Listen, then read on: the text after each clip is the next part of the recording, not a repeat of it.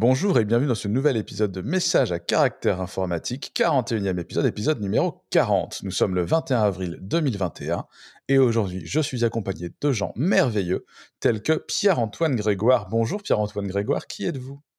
Bonjour Laurent Doguin, je suis Pierre-Antoine Grégoire et euh, occasionnellement pour euh, Clever Cloud, je travaille sur du IaaS et sur d'autres joyeusetés. Je suis aussi accompagné de Quentin Adam. Bonjour Quentin Adam, qui êtes-vous? Bonjour, euh, je suis un mec qui a planté sa compilation Génome 40. euh, cette- Et je suis aussi accompagné d'un invité mystère, Josh Long. Bonjour Josh Long, qui êtes-vous? Euh, bonjour, je, euh, je suis Josh Long, je travaille chez euh, le- l'équipe Spring, euh, chez euh, VMware, comme développeur. VMware. Bienvenue. Eh bien, bienvenue, ça nous fait plaisir de t'avoir. Euh, Ah, ça nous fait très plaisir de t'avoir. euh, c'est c'est- c'est le mien. Merci beaucoup.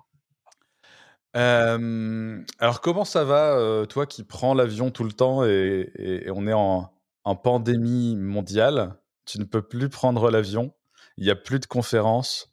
Le monde veut savoir que fais-tu de tes journées? Rien du tout. Je, non, euh, je toutes mes présentations dans, le, dans la nuit.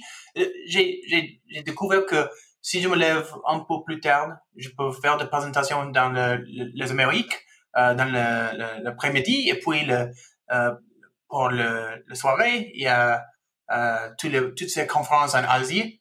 Et puis pour après mi- mi- mi- minuit, euh, il y a toutes ces présentations pour le- l'Europe et, l'Afrique. Alors, je peux, you know, je peux parler avec n'importe qui, mais il faut le régler un peu. Et là, précisément, tu es dans la nuit pour nous parler. après minuit.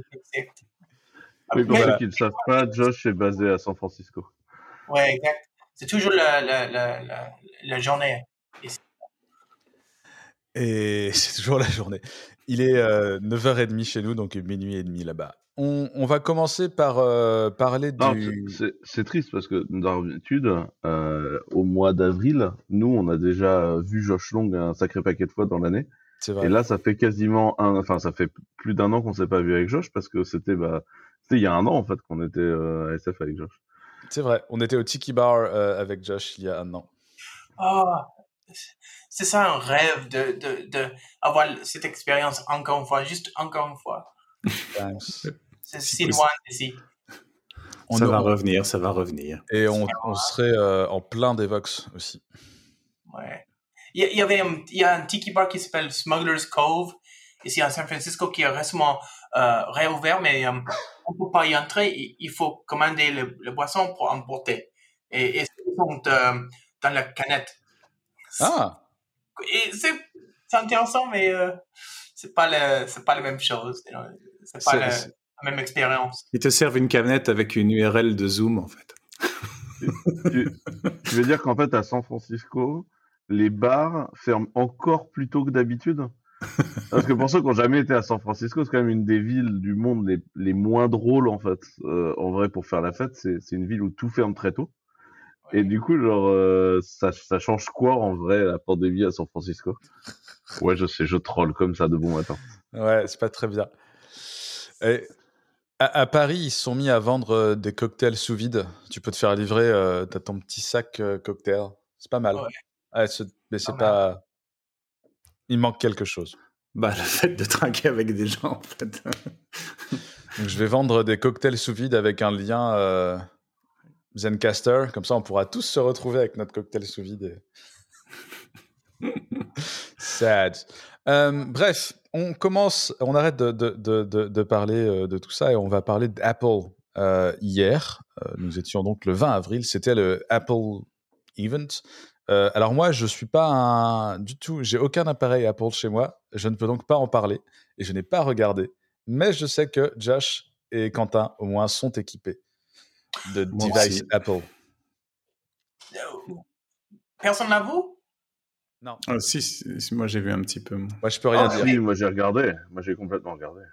Oh, Enfin, j'ai regardé, j'ai regardé le compte rendu parce que je trouve que depuis Oui, que c'est plus Steve Jobs, je trouve que les conférences sont devenues très très euh, chiantes en fait. Je trouve que c'est très très compagnie. Je trouve que c'est, Je, je, je trouve qu'elles ont plus du tout d'allant en fait. Je trouve ça assez pénible. Ah, Il y a un côté company meeting, ouais, avec euh, les slides officiels et tout ça.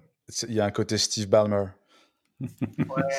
Mais euh, moi, moi j'ai, acheté mon, mon premier Apple euh, euh, euh, 2011.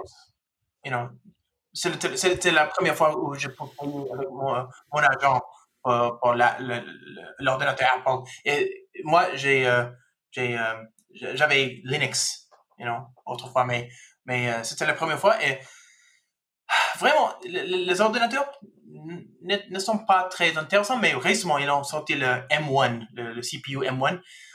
Incroyable, c'est incroyable. Vous, vous devez l'essayer parce que c'est mille fois plus vite que l'ordinateur que, qui, euh, qui, euh, qu'ils avaient avant. Vraiment, c'est, c'est vite. Et si vous... Toi, tu travailles sur un M1 tout le temps? Non, en, mais, en ce moment, non, le, problème c'est que le M1 et Docker, ils sont pas des amis. Euh, ils Docker travaille pas très bien dans le, dans le M1, mais tout le reste pour le, pour, pour, programmer avec le OpenJDK qui est fourni par Microsoft euh, euh, et qui, qui court dans le M1, c'est incroyable, c'est deux fois plus vite que le, euh, que le Intel que j'avais de 2019. Mille- euh, incroyablement vite. Très bien, très vite. Et Vous n'avez que à charger le OpenJDK et c'est deux fois plus vite. Ouais. Il n'y a, rien à faire que ça.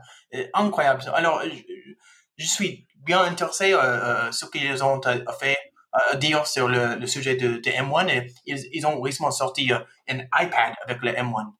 Ouais, Et des iMac aussi. Oui, exact. Et le iPad, Intéressant. ce que si, euh, hein, c'est incroyable. J'ai vu qu'il y avait une nouvelle Apple TV aussi. Ouais, 4K. L'Apple TV, c'est utile. Même euh, ma, ma, ma fille, elle, euh, elle adore. You know? ouais. au, début, je l'ai euh, présenté.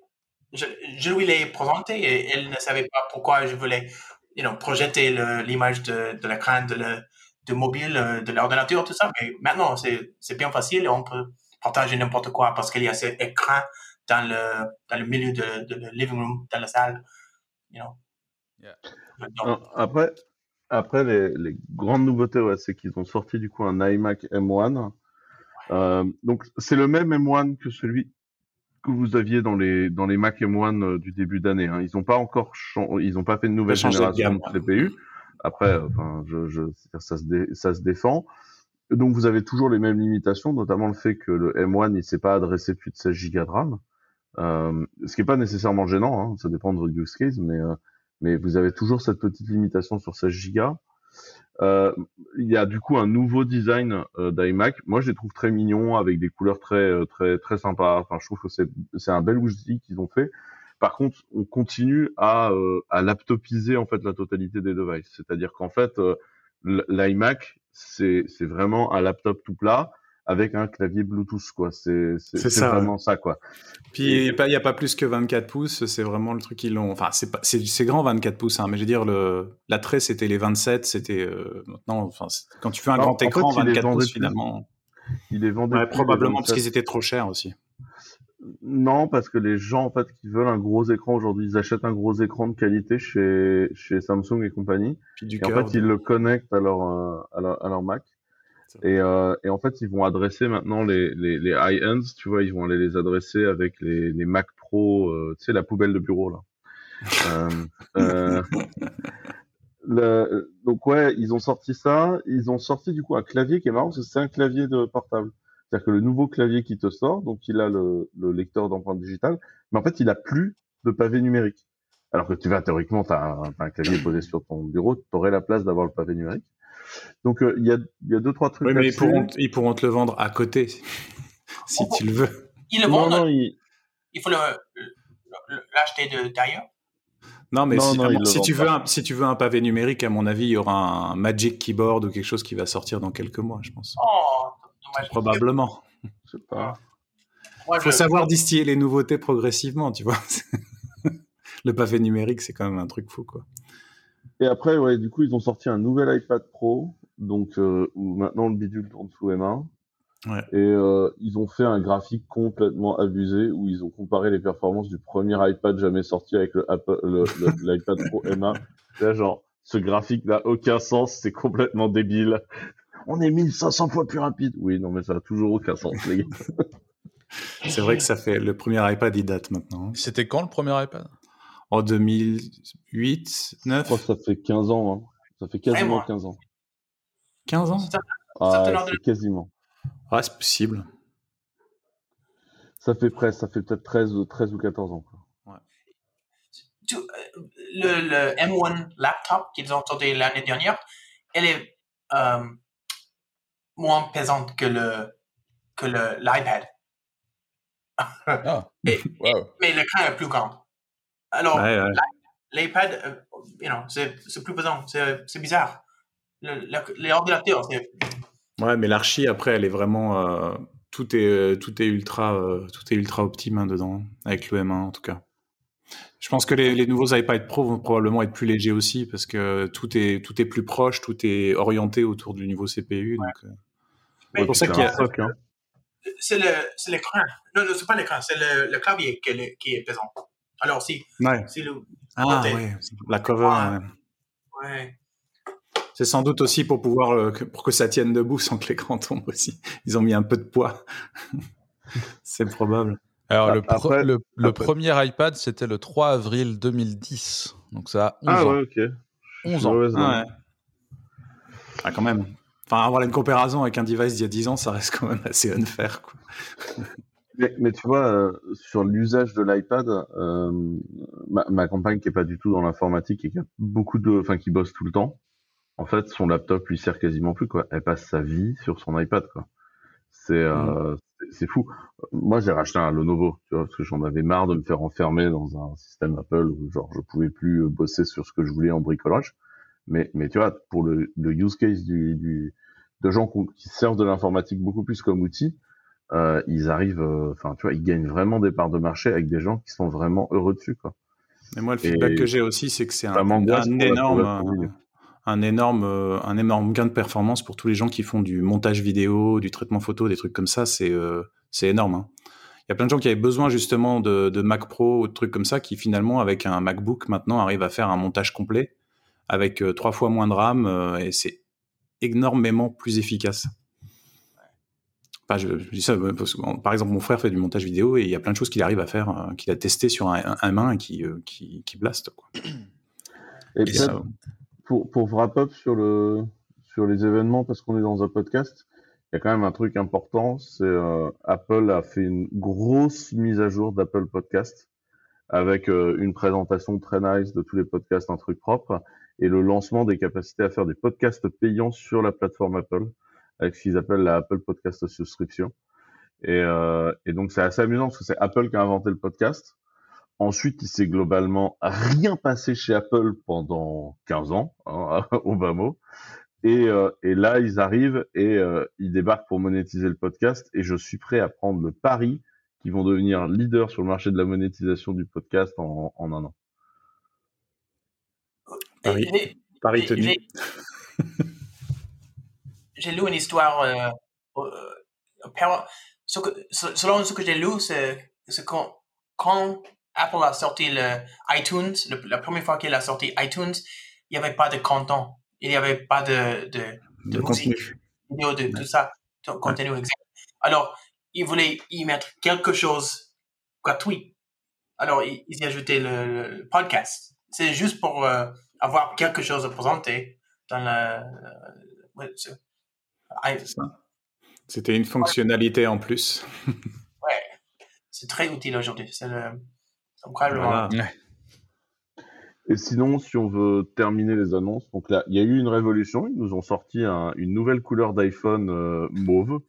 Euh, je vais pas essayer de vous la vendre, elle est vraiment hideuse. Voilà, donc euh, ils te présentent ça comme une putain de révolution. Les, mais goûts ne se fous, les gars, discutent pas comme ça. Il y a peut-être des, gens, il y a des gens qui achètent peut-être le- le- le- le- l'iPhone mauve depuis, euh, depuis euh, littéralement euh, 15 ans. Quoi.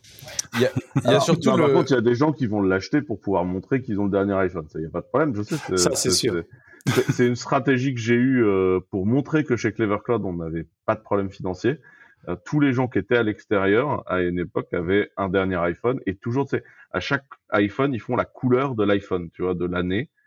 Et du coup, ben oui, mais toi, t'en- toi, t'étais le seul à vraiment pas en vouloir. Et donc après, chaque année, je prenais la couleur de l'iPhone de l'année. Et genre, euh, celui-là, c'est l'année où il y avait une espèce de vert dégueu, tu sais. Alors, oh, quand même le prendre, tu vois. Josh, tu veux dire quelque chose? Je, je veux, moi, je l'ai, ça me plaît, le, le mot. Je Et voilà, l'acheter. Ouais. c'est c'est QFD. Et euh, ils ont sorti un truc qui s'appelle AirTag. AirTag. Oh, pour Tile, oh, le- la société, était- la so- so- société Tile. Oh, ils, ils ont pas... plaigné euh, sur Twitter aujourd'hui. Ouais.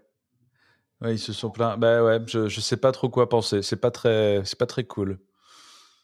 Euh, C'est un tracker. C'est un mouchard. Un ouais, mouchard, j'en sais hein. fait pour récupérer tes clés. En fait, c'est la techno des beacons. Euh, euh, Mm. Tu sais, qui a été euh, lancée. En fait, c'est la même techno que les beacons. Sauf que là, euh, du coup, c'est Apple qui, qui lance le truc, donc ça a des C'est- chances de, tourner. marché. c'est c'est du Bluetooth low energy. Ouais, c'est, c'est, et, et du coup, tu peux faire de la géolocation indoor, tu peux, tu peux retrouver des affaires que t'as paumées, etc. Je, je, je, je pense que ça ouvre des possibilités de créer des nouveaux usages. Là, comme ça, acheter un AirTag et l'avoir, je pense que tu t'en fous.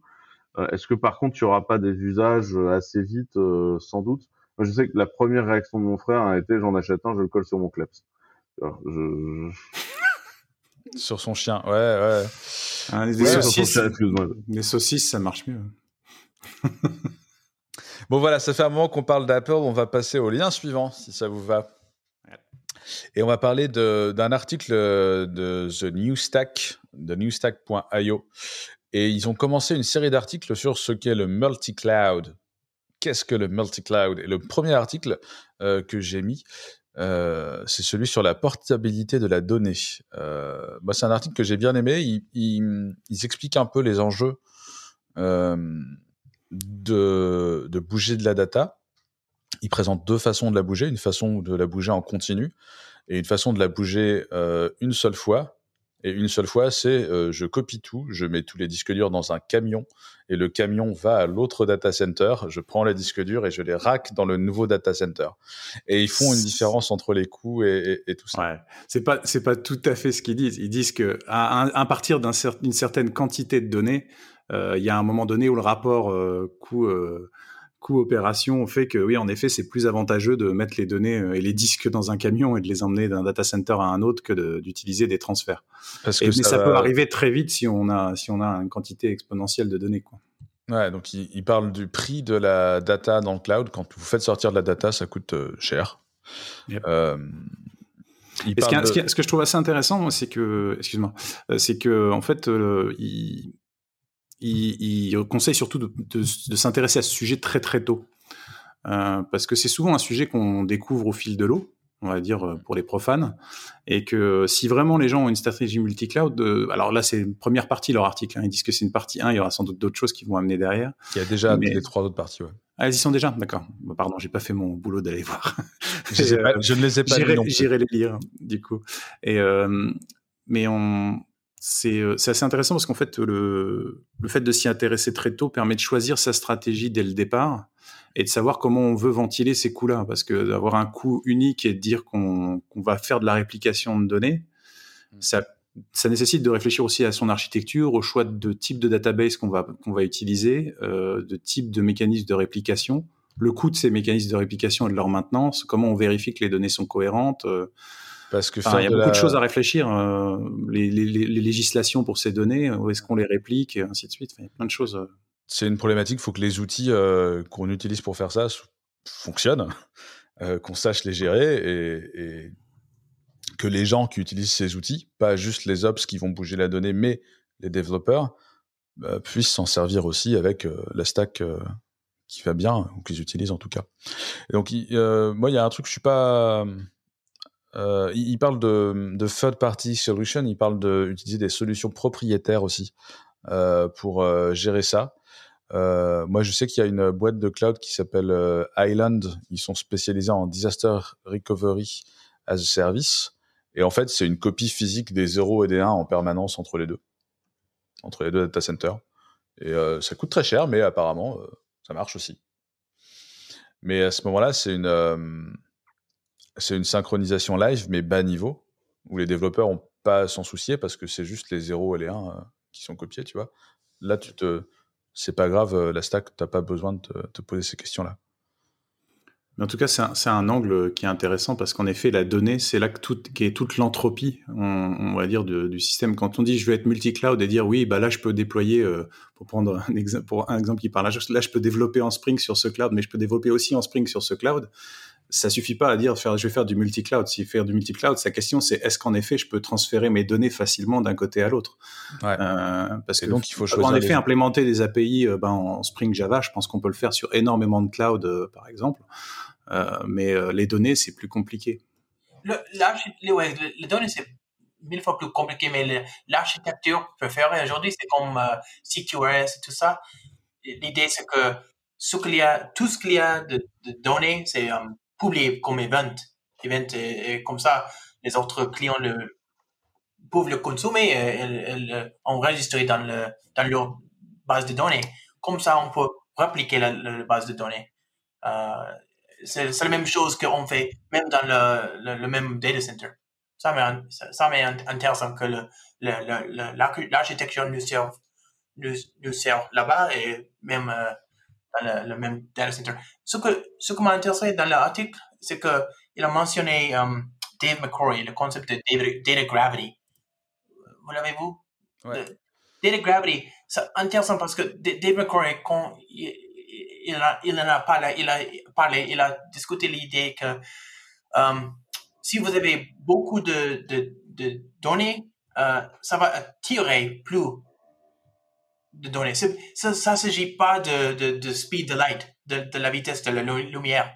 C'est pas ça, c'est pas le- le- limitation de, de physique qui, euh, qui, euh, qui, qui, qui vous arrête. C'est plutôt que Salesforce va attirer plus de, de données parce que Salesforce, c'est le centre de l'entreprise. Et toutes les autres euh, applications vont you know, contribuer à Salesforce. Ils vont y ajouter plus en plus en plus et ça va euh, euh, agrandir plus en plus. C'est pour ça c'est que difficile de bouger le, le, le- base de données. C'est pas pas plutôt le Je trouve que c'est pas très bien présenté dans l'article. Effectivement, le complexe de le concept de data gravity, c'est plus ce que tu dis dans l'article. Ils disent euh, c'est c'est la bouger qui pose qui, qui fait cette gravité là parce que ça a un poids et c'est c'est lourd à bouger. Mais c'est pas ça. C'est vraiment ce que tu dis. La gravité, c'est plus je mets de la donnée, plus naturellement tout va se recentrer autour de ma donnée. Par exemple les traitements, par exemple euh, parce que tu veux tu veux pas faire un traitement sur une donnée qui est hyper loin parce que tu as de la latence. Tu veux pas de latence. Donc tout se met au fur et à mesure autour de la data. Et plus tu te mets autour de la data et plus tu recrées de la data autour, etc., etc., et ça grossit, ça grossit. c'est l'écosystème. Ouais, su- surtout que le, le cloud, en fait, aujourd'hui, il a tendance à doper la constante G de la gravité de la data parce que euh, tu payes, en fait, euh, le network euh, à, à l'extérieur du cloud. Et donc, en fait, là où déjà, tu avais tous les soucis techniques dont on vient de parler, bah, en fait, euh, aller coller un peu de data là et un peu de data là, à partir du moment où tu payes des transferts entre les deux, bah, ça taxe sa race, en fait, hein, de façon relativement euh, triviale. Ça coûte hyper cher. Donc, tu, pour moi, tu vas re, euh, remettre un coup de... Enfin, tu, tu re, redensifies encore plus la donnée quand elle a de la gravité parce que tu, tu, tu multiplies euh, les, les, les sources de sa gravité. Donc, euh, pour moi, c'est un, un vrai souci. Et quand tu vois qu'en plus, aujourd'hui, la plupart des bases de données qu'on va adresser dans le cloud vont être de plus en plus des bases de données propriétaires ou des bases de données propriétarisées, c'est-à-dire euh, rebidouillées pour être euh, adaptées au use case euh, d'un cloud spécifique, ça devient compliqué, quoi. C'est vrai. Ok. Euh, on va passer au lien suivant, si ça vous va, et on va parler de la nouvelle version de Firefox. Sans transition. Sans transition, aucune. Euh, Firefox 88, euh, plusieurs features un peu cool, euh, notamment l'arrivée de HTTP3 et de Quick. Et euh, Antoine, tu as mis un autre article sur euh, la, la désactivation du FTP Et le support de JavaScript dans Ouais, le on- PDF. Voilà, il y, a des- il y a des trucs sexy et puis il y a des trucs. euh, Il y a des trucs un peu Il y a plus des news moi. à savoir. Non, non, mais ça m'a. Je sais. En fait, j'avoue que j'utilise pas les browsers pour faire du FTP, euh, honnêtement. Par contre, ça a dû m'arriver parfois que ça, en cliquant sur un lien FTP, ça m'ouvre un browser. Et donc, en effet, le support va être viré. Il y a peut-être des gens qui s'en servent pour ça. Euh, et donc, en effet, ça va être viré. Et du JavaScript dans des PDF. Alors ça, j'avoue que c'est plutôt un truc que je- dont je m'attendais que ça parte plutôt que ça arrive. Ouais, ça fait un peu peur euh, comme ça. Mais, euh, mais en, en, en revanche, je pense qu'il y a des scénarios de personnes qui font des formulaires à remplir ou des choses comme ça où ça, il doit y avoir un monde où il y a un intérêt. Euh, Alors, DocuSign, un intérêt, ça. oui, tu vois, mais après, euh, que ce soit pour autant une grande idée, tu vois, d'avoir du JavaScript dans les PDF. PDF, c'est quand même le format où, genre, euh, quand tu reçois un PDF, t'es pas, ah, tu vois, euh, c'est quand même un des rares formats où t'es pas stressouille quand tu le reçois. Ouais, c'est ça. Et euh, alors après, je sais pas si si l'idée c'est de pouvoir manipuler, c'est-à-dire qu'en gros, il va parser une partie du PDF un peu comme le DOM pour y accéder, ou si l'idée c'est de pouvoir euh, faire de la dynamique ou de la saisie dedans. Alors j'avoue que j'ai pas regardé le détail pour l'instant. Euh, shame on me. Mais euh, mais euh, en tout cas là, justement, ça m'avait surpris. J'avoue que ça m'avait surpris comme euh, comme feature, comme fonctionnalité. Après, je suis pas sur euh, sur Quick et HTTP 3. Moi, j'ai pas de Bon, c'est juste que c'est arrivé. Je sais pas qui s'en sert actuellement. Je sais que Google s'en sert, que Facebook s'en sert. Ils en parlent dans l'article. Après, je sais pas qui d'autre en ce moment, euh, en 2021, fait Bon. du HTTP 3. Vous apprendrez qu'en fait, de- du JavaScript dans les PDF, ça, du- ça date d'il y a 2000 ans, en fait. Euh, genre, euh, en fait, depuis le début, il y a ça, et, et Ah, tu veux dire en dehors des browsers ouais, en dehors des Oui, oui, browsers, oui, ça, oui, ça c'est clair. Il y a beaucoup de solutions euh, de, c'est en client lourd ou choses comme ça qui font, qui utilisaient du JavaScript pour scripter euh, des formulaires dynamiques, des machins dans les, dans les, dans les PDF ou des choses comme ça. Mais apparemment, c'est extrêmement sandboxé. hein. Ouais. Et du coup, ça me, sur... ça me paraissait plus un truc dont je m'attendais qu'il soit déjà là dans le navigateur et qu'il parte qu'un, qu'une feature qui arrive. En fait, C'est- j'avoue que c'est, dans... c'est la dynamique qui m'a surpris. Honnêtement. Donc, Josh, est-ce que vous, vous, vous faites du HTTP 3 Non. Je ne l'ai pas essayé, je ne l'ai pas étudié, mais ça m'a fait triste de voir euh, disparaître FTP. c'est un protocole que, qui m'a servi bien dans, dans le passé. Euh, C'est plus en plus on, on, on emploie le HTTP au lieu de RSS, au lieu de FTP, au lieu de tous ces protocoles qu'on avait avant. Ouais. Ça me fait triste. C'est- HTTP, c'est utile, mais c'est pas le, le remplacement pour tous. you know? Alors, on va faire des t-shirts Give me back my FTP. Au- au C'est- moins- ça, on- ça permettra vraiment d'être encore, encore plus vieux que les- ceux qui mettent des t-shirts avec des disquettes comme moi. Mais toutes les grandes entreprises- elles, elles, elles courent avec euh, file transfer. Au cœur de ces grandes entreprises. Um, de- au sein de ces grandes entreprises, file transfer, et FTP, c'est, you know, très important. C'est bizarre de le, le voir disparaître. Bon, après, ça disparaît de Firefox, ça disparaît pas complètement. hein. C'est-à-dire que je pense qu'il y a beaucoup de gens qui actuellement font du FTP et le font probablement pas par les navigateurs, utilisent euh, FileZilla, CyberDuck sur Mac ou des choses comme ça. Quoi. Moi, j'ai FileZilla, toujours installé. Same. Je n'emploie jamais, mais euh, Same. Je, le, je sais pas si. Nous, on a beaucoup de, de développeurs PHP sur Clever Cloud. La plupart, ils font du Git, mais on a encore quelques développeurs PHP qui utilisent FTP pour euh, leur WordPress parce que euh, les gens sont habitués à travailler avec ça, en fait. Donc, euh, Ah bah, c'était, tr- c'était très lié à ça, en fait. Je pense pour beaucoup de gens, euh, une plateforme LAMP avec un FTP, ça a été euh, les premières ébauches de développement web que beaucoup de gens ont fait. Ouais. Moi, c'était la, la- la- la- littéralement la raison pour laquelle j'ai utilisé un FTP pour la première fois. Et après, dans mon premier stage d'entreprise, j'ai réécrit un- une applet Java client FTP. qui, qui n'a pas fait quelque chose de ce genre-là à une a certaine époque client FTP pour que, euh, à l'époque, le client c'était un imprimeur donc euh, un, un imprimeur professionnel, puisse mettre les gros fichiers, euh, Les TIFF. Les, les, les TIFF, les ESD, les fichiers Photoshop, etc., qui faisaient plus que 8 mégas et qui passaient pas dans le serveur euh, PHP. Dans l'upload, ouais. Et moi, j'étais là, genre, ouais, il faut utiliser Tomcat, parce qu'avec Tomcat, on peut euh, dépasser cette limite. Mais on était chez un hébergeur qui ne permettait pas d'utiliser euh, Tomcat à l'époque. J'étais bloqué en, en PHP 3 et MySQL 3. Ouais, ouais. C'était Oceanet, l'hébergeur, pour ceux que ça Voilà. intéresse. Comment Bim Je dénonce. PHP 3 shaming. C'était en 2005. Ouais, ça date. ça date, 7, je sais plus. Enfin, c'était il y a longtemps. Ça a sûrement changé depuis. Bon, bref, je vais arrêter d'être méchant avec, euh, avec euh, des gens. Et, et nous allons passer à C'est un l'autre. peu gratuit là en plus. Ouais, j'avoue, c'était pas très sympa. On va passer... Mais euh, tu sais que moi, à l'époque, euh, il y avait déjà PHP 5, tu vois, donc je l'ai un peu mauvaise en vrai. Mais bref.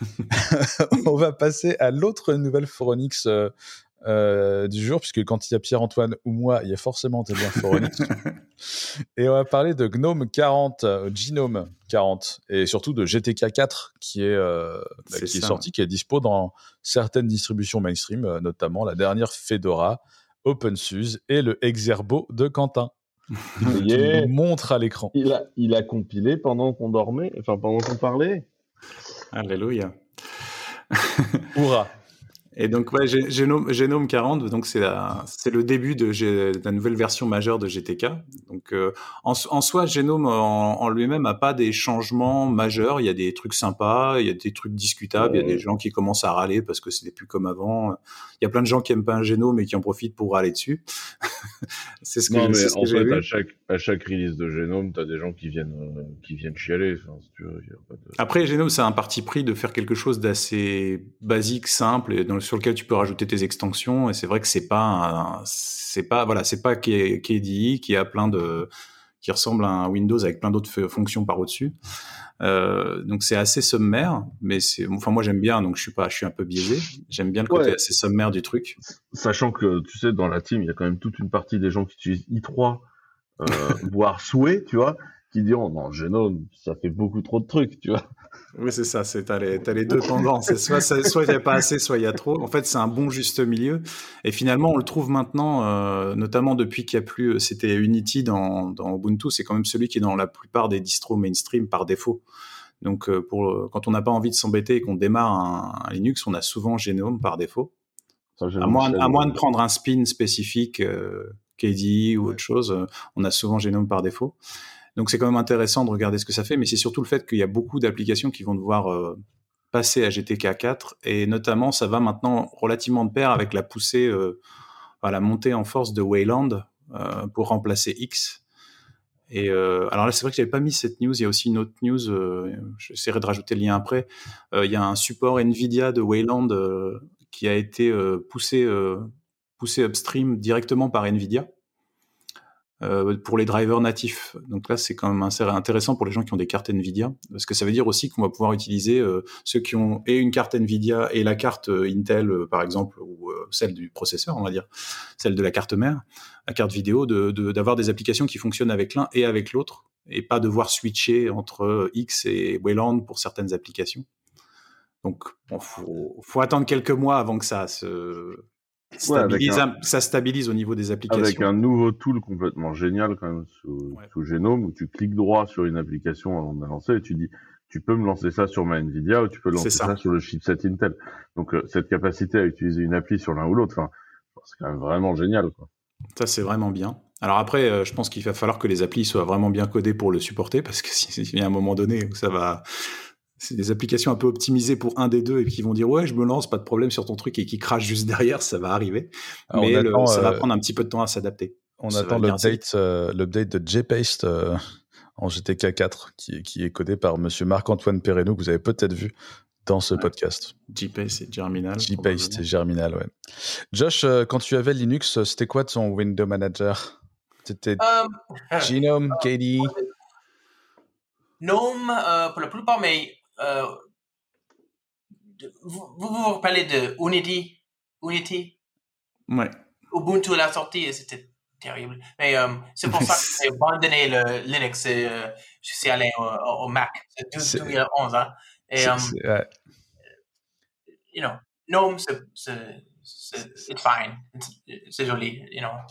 Mais, euh, part- quelque chose que j'ai récemment lu qui, n'a absolument rien à voir avec euh, open source et Tumbleweed, tout ça, c'est que récemment, euh, l'appui pour M1 a atterri dans le kernel. Oui. Apple M1. Ouais, ça va commencer dans le, dans le kernel euh, 5.13. Bon, on aura un- il y aura probablement un épisode de news kernel pour le 5.12 bientôt euh, qu'on va faire. Ouais. Mais euh, il y, a, il y a déjà des bribes de premiers patchs qui arrivent et, euh, et a, a priori, ils cibleraient le 5.13. C'est pas sûr que ce soit fini, Ouais. mais il y aura probablement un 5.13, un support pour M. Comme ça, Ça on va, pourra Faire des le benchmarks. Mac Mini au bureau, tu vois. Ouais. comme Yellow Dog Linux or something, ou Yellow Dog, comme euh, vous, vous, vous vous vous appelez euh, Yellow Dog? Mhm. Ok, cool. C'est le distro Yellow Dog, les euh, Mac euh, PowerPC. c'est ça. Yellow Il faudrait qu'on mette ce lien-là ouais, pour euh, les gens qui ont envie d'aller faire vraiment d'expérimentation Mac euh, Linux, euh, Yellow Dog, c'est bien. C'est vrai. Et donc, bah ouais, le M1, ouais, après, après le support kernel, il faudra, faudra attendre que ça, qu'il y ait d'autres choses un peu qui soient adaptées, mais c'est intéressant. Yes. Cool. Euh, écoute, si vous n'avez plus rien à dire là-dessus, c'est dommage, on aurait pu troller encore pendant longtemps sur euh, et, toutes ces choses-là. Euh, on va passer à un, autre type de troll, on va passer à un troll de licence et on va parler de, du changement de licence de Grafana. Euh, Grafana, c'est un outil de dashboarding qu'on utilise chez Clever et que plein de gens utilisent aussi, qui était en licence Apache 2 et qui passe en Affero GPL V3, en AGPL V3.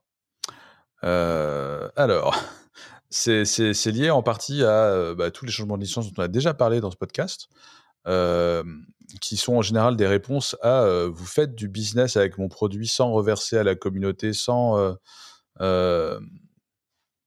ouais, c'est ça, globalement, sans reverser à la communauté ou à la boîte qui gère le truc, qui souvent est la communauté, bien ou pas bien.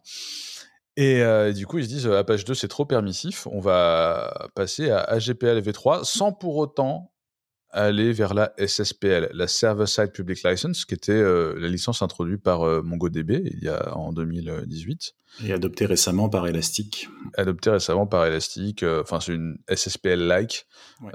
adoptée par CockroachDB, adoptée par bah, plein de gens qui voulaient protéger leur business. Le... De façon pas forcément claire, mais, mais entre les lignes, c'est protéger son business contre Amazon, euh, contre AWS, souvent, Souvent. mais euh, aussi contre Mais potentiellement qui- contre ceux qui auraient la même idée. Quoi. voilà, qui aurait la même idée.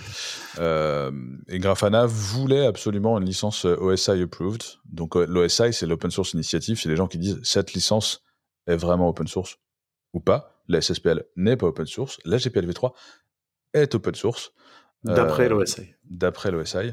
La différence majeure entre les deux, dans la GPL v3, ils vous disent euh, qu'à partir du moment où vous fournissez ce truc-là au-dessus d'un réseau, je, je crois que c'est ça, euh, vous devez fournir les sources de ce qui vous permet de le faire.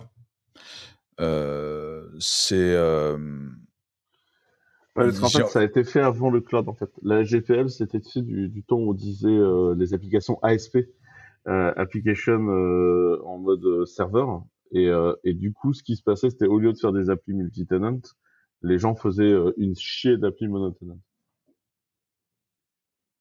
Ce qui, était plus... ce qui permettait de circonvenir. Bah, ce qui permettait de circonvenir et ce qui faisait que globalement, tu avais des gens qui se mettaient à largement modifier des applications, euh, euh, tu vois, libres euh, et ne pas reverser le code en disant mais ça sort pas de mes serveurs. Mhm. Et donc c'était vraiment ça la, la base, c'était vraiment genre ça touche au réseau, non tu dois quand même le livrer quoi. c'était Pour- pas avec la Freebox qu'il y a eu une histoire comme ça? Si, mais c'était pas une histoire d'AGPL, c'était une histoire de GNU. En fait, l'histoire c'est que Free, donc Free avait bricolé euh, le code source de Linux et compagnie euh, pour faire la Freebox, et ils voulaient pas reverser euh, leur modif sous prétexte qu'en fait la Freebox tu l'achètes pas, la Freebox tu la loues à Iliad, et donc en fait elle ne quitte pas le réseau. Euh, Enfin, elle, elle- elle fait partie de chez Iliad, et, euh, et ils considéraient que c'était la terminaison de leur un réseau. et détail d'implémentation. ouais. et que le, le, ton truc à toi, euh, ça a commencé, euh, ça euh, à ton ordinateur et que la Freebox, de toute façon, elle faisait partie du réseau Iliad et qu'elle appartenait à Iliad. Et donc, en fait, comme il t'avait pas vendu le logiciel, il t'avait pas vendu l'objet, il t'avait pas vendu le logiciel, il ne te l'avait pas distribué. Et, et, ils ont perdu ce procès. Je ne me souviens plus de l'argument juridique qui, qui, leur a fait perdre le, procès, mais ils ont perdu le procès. Ils ont fini par foutre en vrac sur un FTP justement la totalité de leur modif de code source. Mais il n'y avait pas de sujet AGPL. AGPL, ça a vraiment affecté tous les gens qui faisaient du, du, du tu vois, des applicatifs euh, faits sur serveur avec, euh, tu vois, euh, tous les gens qui, par exemple, prenaient Elg, Drupal ou tous ces trucs un peu, ou, ou tous les ERP, genre OpenERP, les bricolaient dans leur coin. Et, euh, et après, quand la communauté allait les voir en disant mais reverse, bah, les mecs disaient non, moi je reverse que dalle, tu vois. c'est pas moi que ça regarde, quoi. Et donc, en fait, c'est pour tous ces projets-là que la GPL est, est, sortie à la base. Et tout ça, en fait, bah, l'idée, de toute manière, la, la, problématique, c'est hein, le fait d'implémenter des, des, fonctionnalités à valeur ajoutée et de jamais les reverser upstream. Euh, c'est typiquement, et surtout d'en faire un business derrière, parce qu'à la limite, si les gens en font pas un business et que c'est juste un truc local, entre guillemets, bah, c'est pas, on va dire, ça n'intéresse euh, pas grand monde. Mais euh, si derrière, ils montent, euh, on monte un business sur un, produit qu'on dérive et qu'on rajoute des fonctionnalités de cluster spécifiques, plein de choses comme ça, mais qu'on les reverse jamais upstream pour que ou tout ou partie, hein, parce que je pense que là-dessus, si une partie était reversée, je pense que les gens seraient pas, on va dire, aussi embêtés. mais c'est vrai que Grafana, alors pour le coup, Grafana, on en voit partout, quoi. Vraiment, il est, il est embarqué dans plein, plein, plein, plein de choses. Et il y a beaucoup de gens qui, en effet, euh, font des, des forks locaux, mais du coup, les revendent comme un service. Et euh, je comprends que bah, c'est embêtant pour euh, les gars qui maintiennent ça et qui passent énormément de temps. Quoi. Bah ouais. C'est quelle licence euh, le Spring, euh, le code de Spring? Spring, c'est du. Euh, Apache. Apache 2. Ouais. Apache 2. Ouais. Mais euh, VMware, on contribue beaucoup à Cloud Foundry. Mais c'est Apache 2 aussi, je crois. Je sais pas, je peux regarder. Hmm. Bonne question. Mais quand même, euh, c'est intéressant qu'il il a mentionné Cloud Foundry et OpenShift qui, euh, qui sont toujours ouverts. Alors, c'est pas, euh, c'est pas interdit de. You know.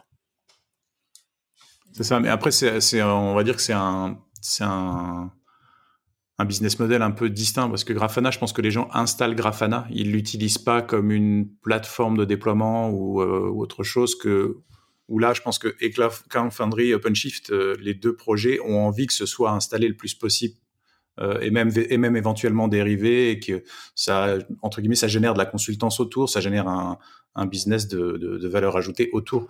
Et c'est pas l'installation du produit Grafana de monitoring euh, et l'adaptation qu'ensuite tu vends comme un service quoi, qui est un peu distincte. Si tu veux, une fois que tu as regardé la stabilité du bidule, tu comprends que les mecs vivent de, de consultancy autour. Hein sans vouloir être le moins du monde désagréable. C'est loupé. ah merde. Euh... Je suis en train de chercher Cloud Foundry, c'est Apache 2. Cloud Foundry, c'est que du Apache 2. Ouais. ouais Et OpenShift aussi. OpenShift aussi. Après, c'est pas exclu que ça change. Euh, si il suffit, en fait, je pense que c'est toujours le souci. La, la plupart des boîtes, c'est une question de dimension.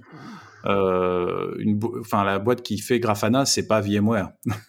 Donc je pense que c'est, je pense que elle peut facilement se faire attaquer de front par un gros acteur cloud qui va revendre un service équivalent. Euh, là où je pense pas qu'il s'attaquera à un produit de VMware parce que je pense qu'il n'y a pas les mêmes batteries d'avocats derrière et que en cas de souci ou d'abus, euh, ce sera pas la même confrontation, on va dire. C'est pas, c'est David et Goliath quoi. Ouais, après des gens qui ont lancé des Cloud Foundry ou des OpenShift as a service, euh, enfin tu vois, ça fait dix ans que je fais ce business, mmh. moi des gens qui ont lancé ce genre de produit, euh, il y en a tous les ans. Et tous les ans, ces gens-là viennent me voir en m'expliquant que de toute façon, je suis un has et qu'il faut que je rejoigne la communauté parce que tu comprends, on va tous développer ensemble et ça va être génial. Et genre, oui, on va tous développer ensemble sur une base de code moisie. Et donc, du coup, bah, ça ne va pas marcher. Mais je suis ravi de venir t'aider. Regarde, on fait plein d'open source chez nous.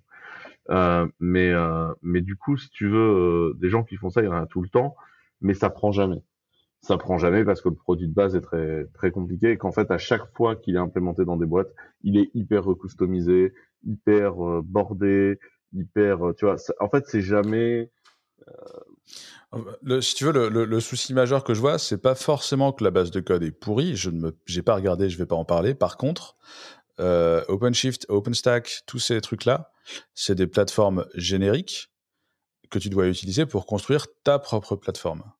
Donc, tu, tu dois répondre aux besoins de tout le monde. Parce que tout le monde veut faire sa plateforme sur ton code. Et ça, forcément, ça va induire un niveau de complexité qui est très difficile à gérer. Et c'est pour ça que quand tu démarres avec euh, OpenShift, avec euh, Kubernetes, avec OpenStack, il faut des développeurs, il faut des gens, il faut euh, une main-d'œuvre pour ben, arriver à gérer cette complexité qui est liée au fait que ça doit marcher pour. Ouais. Et en fait, en fait Et à là, je pense que il faut des gens capables de t'expliquer où aller dans le code. c'est ça. Parce que c'est un merdier, ces plateformes-là, mais sans déconner. T'as, t'as, t'as, il te faut un traceur pour imprimer les plans de, les plans de trucs, tu vois.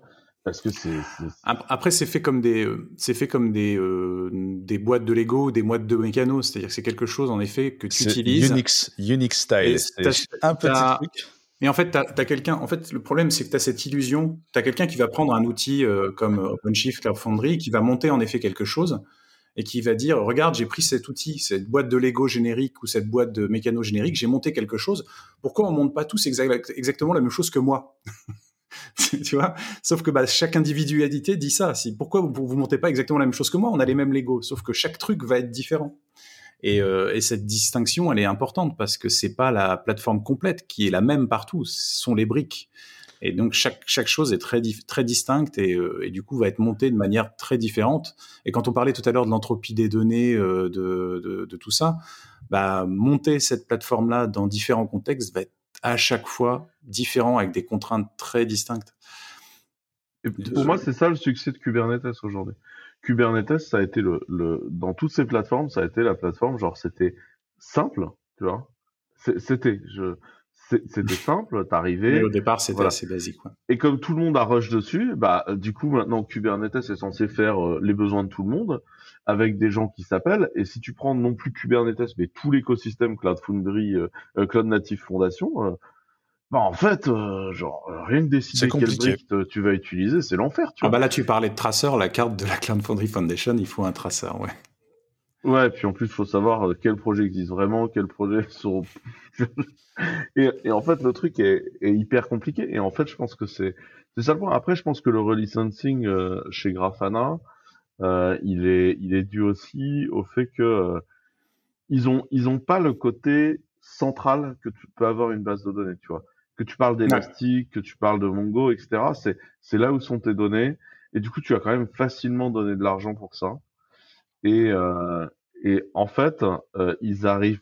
Enfin, je pense que pour eux, c'est plus difficile, tu vois, de prendre un licensing de fou furieux euh, comme euh, comme les autres peuvent prendre parce que tu vois, il y a un moment tes données sont dedans.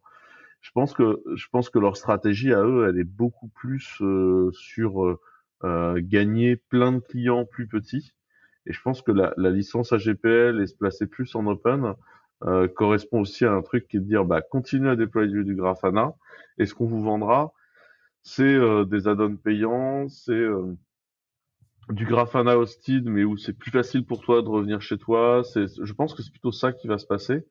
Et après euh, moi je pense qu'ils voient plutôt leur business non pas sur la partie Grafana pure mais je pense que c'est leur euh, c'est Cortex Loki et compagnie qui sont leur euh, leur stratégie long terme de de profitabilité Loki, c'est leur agrégation de logs et Cortex, c'est le, c'est l'espèce de bidule qui te permet de fédérer des Prometheus ensemble.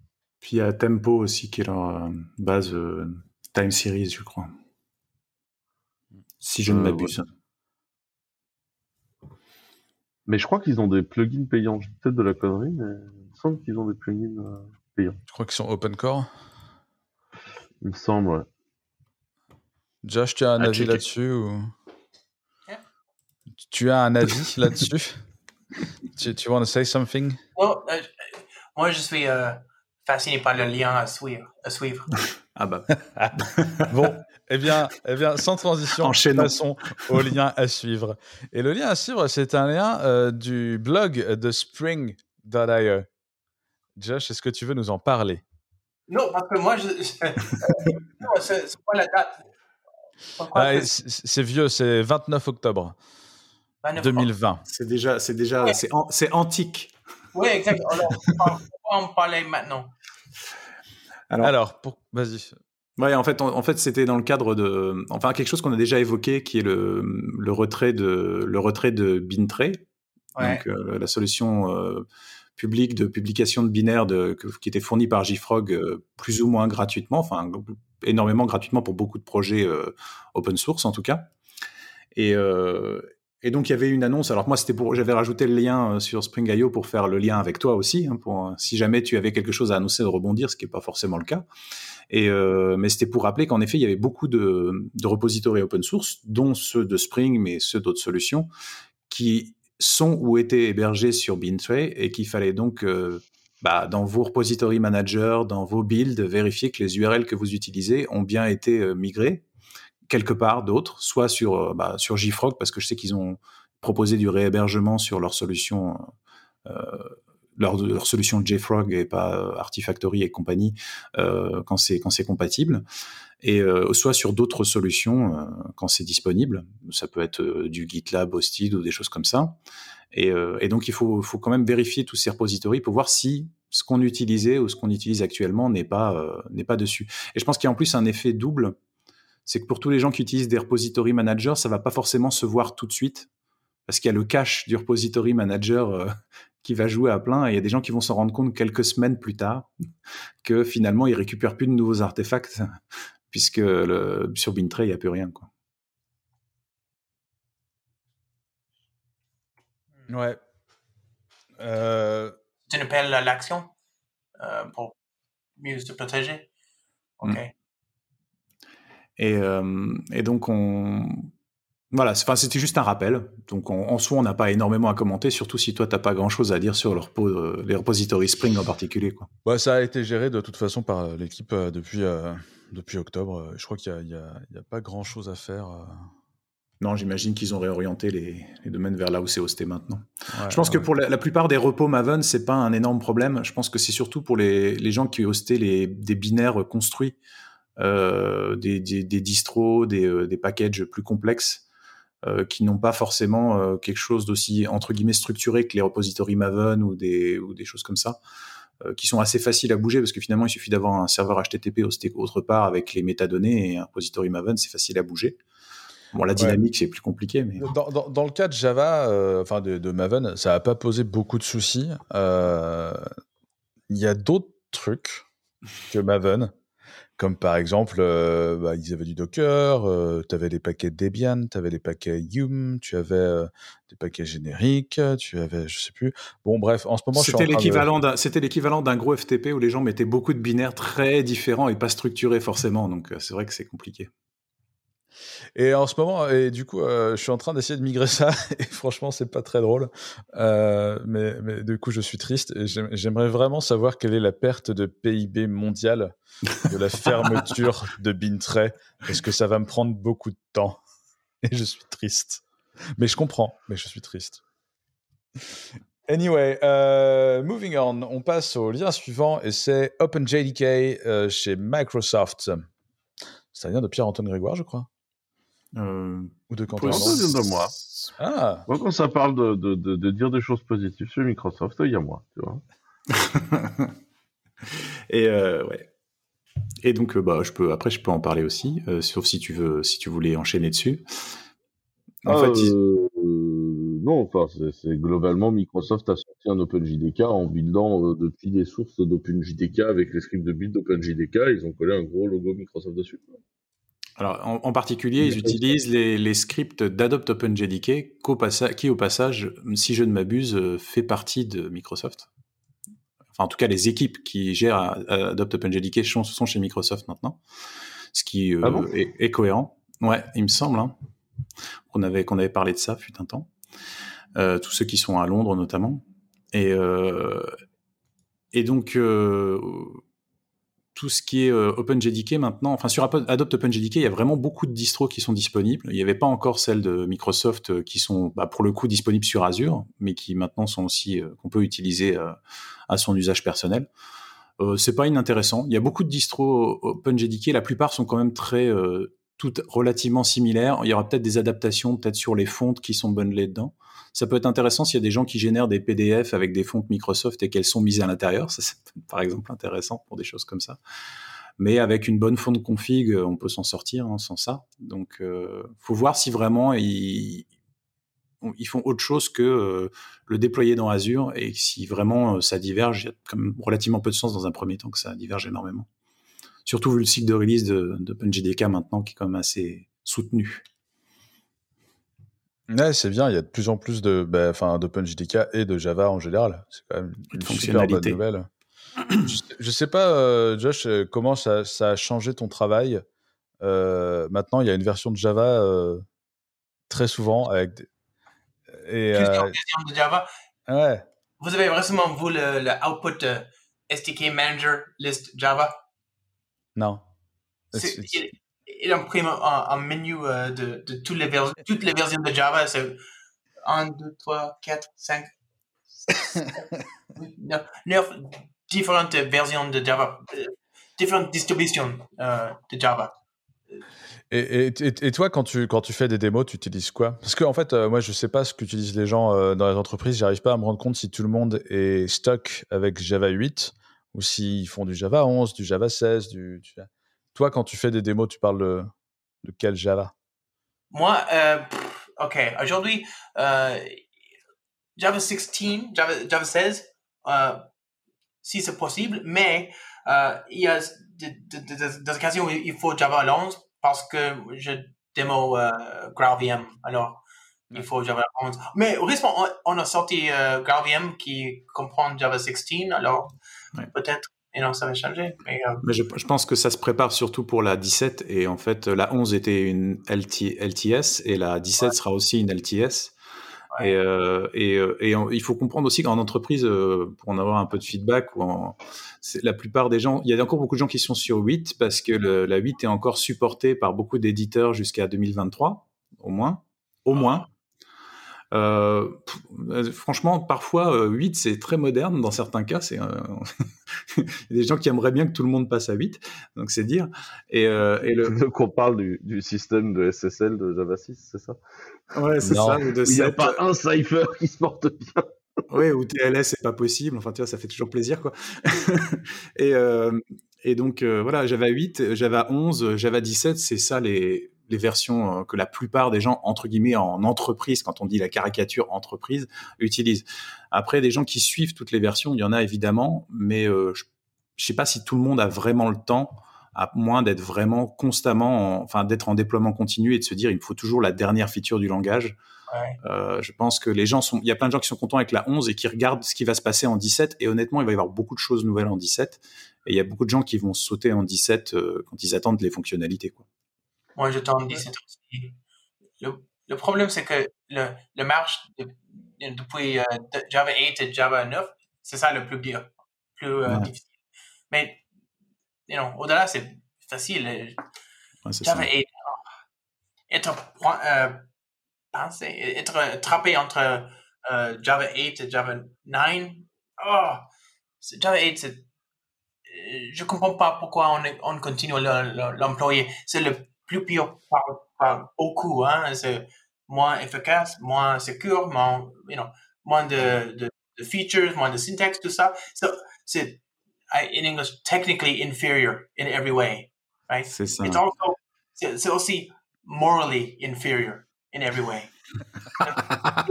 de vos enfants, ils comprennent que vous employez Java 8 en production toujours. C'est dégueulasse, tristesse. Shame, shame. ah, pourquoi? Après, je pense qu'il y a eu un, un, pet peeve, pour le dire en, anglais, euh, qui, était, euh, qui, a été la, qui a été les modules, en l'introduction des modules et Jigsaw, qui ont été il faut le dire, avec tous les efforts, malgré tous les efforts qui ont été faits assez mal introduits et qui ont, qui ont amené des incompatibilités, des choses qui cassaient. C'est-à-dire que les gens qui testaient en, qui n'avaient pas le temps de tout réimplémenter, quand ils testaient au début hein, avec Jigsaw, tout casser, ou alors il fallait rajouter 50 options au démarrage de la JVM pour le faire Ouais, marcher. en fait, C'est exagéré. C'était mais- jamais ton code à toi qui pétait, c'était une librairie quelque part. au Ouais, mais en euh, Java, en Java, tu fais jamais que ton code à toi. C'est-à-dire que globalement, tu utilises plein Oui. de librairies, et quand Mais ces fait, librairies cassent, tu peux rien faire été- à moins de tout, ré- tout réimplémenter, quoi. Depuis, ça a été fixé un peu partout. Si, Complètement. Tu peux aller contribuer à la librairie. Puis alors, en plus, euh, aller contribuer dans une base de code que tu connais pas pour faire la compatibilité euh, Ouais, Jigsaw, ça. bien. Tu vois. Mais Non, je pense qu'il y, a- il y a eu un- il y a une phase de hop-on où il y a un côté, c'est pour ça que je disais le mot pet peeve, c'est- je dis pas que c'est rationnel, c'était complètement euh, irrationnel, où les gens ont essayé, et pendant toute la période jusqu'à Java 11, où tout le monde s'est un peu calé, euh, il y a eu une période entre Java 8 et Java 11, là, où c'était un flou artistique, où globalement, il y avait des gens qui réimplémentaient tout from scratch, et là, ça se passait bien, et tous ceux qui essayaient de faire marcher leur code existant, bah, se tapaient la tête contre les murs ou attendaient que la prochaine release de tel framework, la prochaine release de ASM bidule, la prochaine release de et ça venait pas et du coup ils ont dû attendre. Et après ça s'est stabilisé après la 11 et je pense que c'est vrai que maintenant c'est plus tellement rationnel de vouloir y rester mais il y a une période là où les gens ont pris leur décision et ils ont regardé la projection ils ont dit bah c'est encore supporté euh, OpenJDK 8 jusque 2023 on va attendre de voir hein.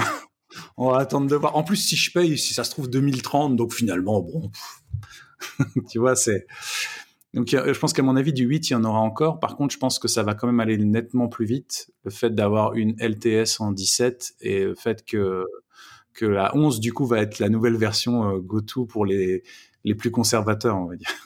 Ouais, sachant que la 11, là, Microsoft, il faut mettre du support dessus jusqu'en 2024. Ce qui est assez, euh, ce qui est assez vieux.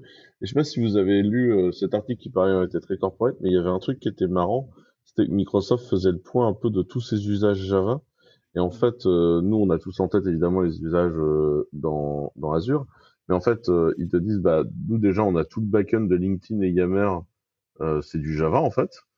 Euh, et euh, et c'est du Java euh, très très up to date quoi, parce que je, t'imagines le nombre de gens qu'il y a chez LinkedIn à faire avancer ces sujets-là avec beaucoup de sujets data.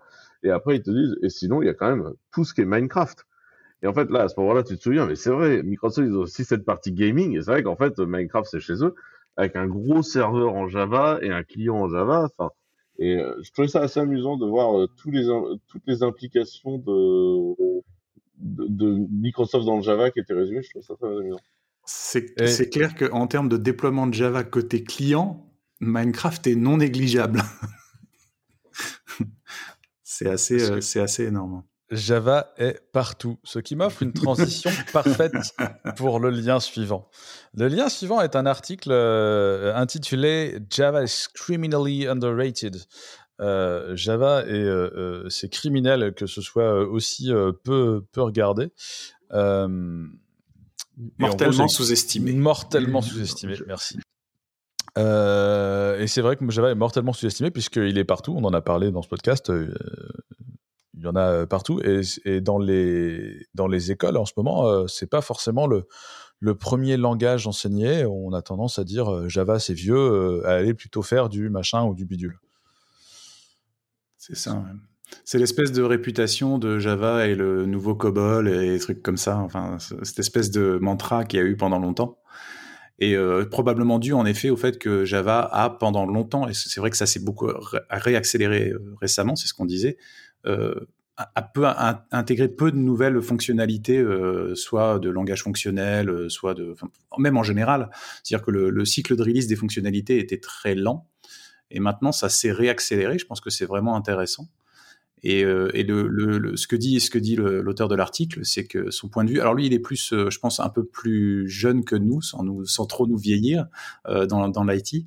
Et son expérience, c'est qu'en effet, Java dans l'enseignement de l'informatique est beaucoup moins proéminent, voire quasiment plus là. Ou alors sur des langages de JVM. lui, il parle peut-être plus du langage Java.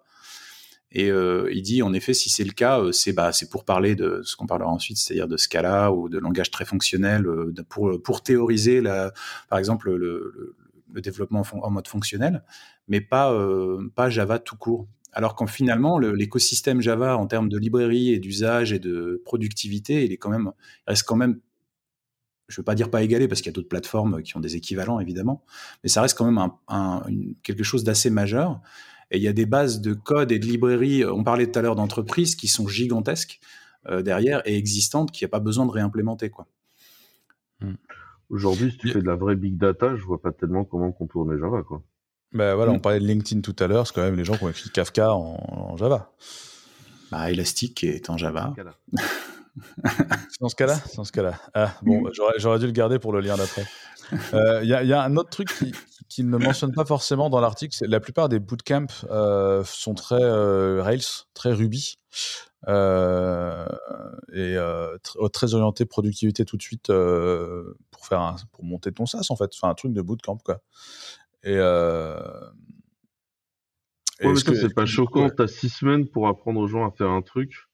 T'as vraiment envie d'aller leur expliquer tout l'écosystème Java, tu vois? Non, et du coup, euh, est-ce que il C'est un manque peu ce pas qu'il un- dit. Est-ce qu'il manque pas un Rails à Java? Je ne sais pas. Bah, c'était- Est-ce qu'il- Oh, pour moi, il y en a deux. ce il y en a deux de 1. Rails dans Java. Mais non, mais il y en a deux aujourd'hui. T'as Spring Boot, qui Ouais. factuellement est, est très simple d'accès, et euh, t'as Quarkus.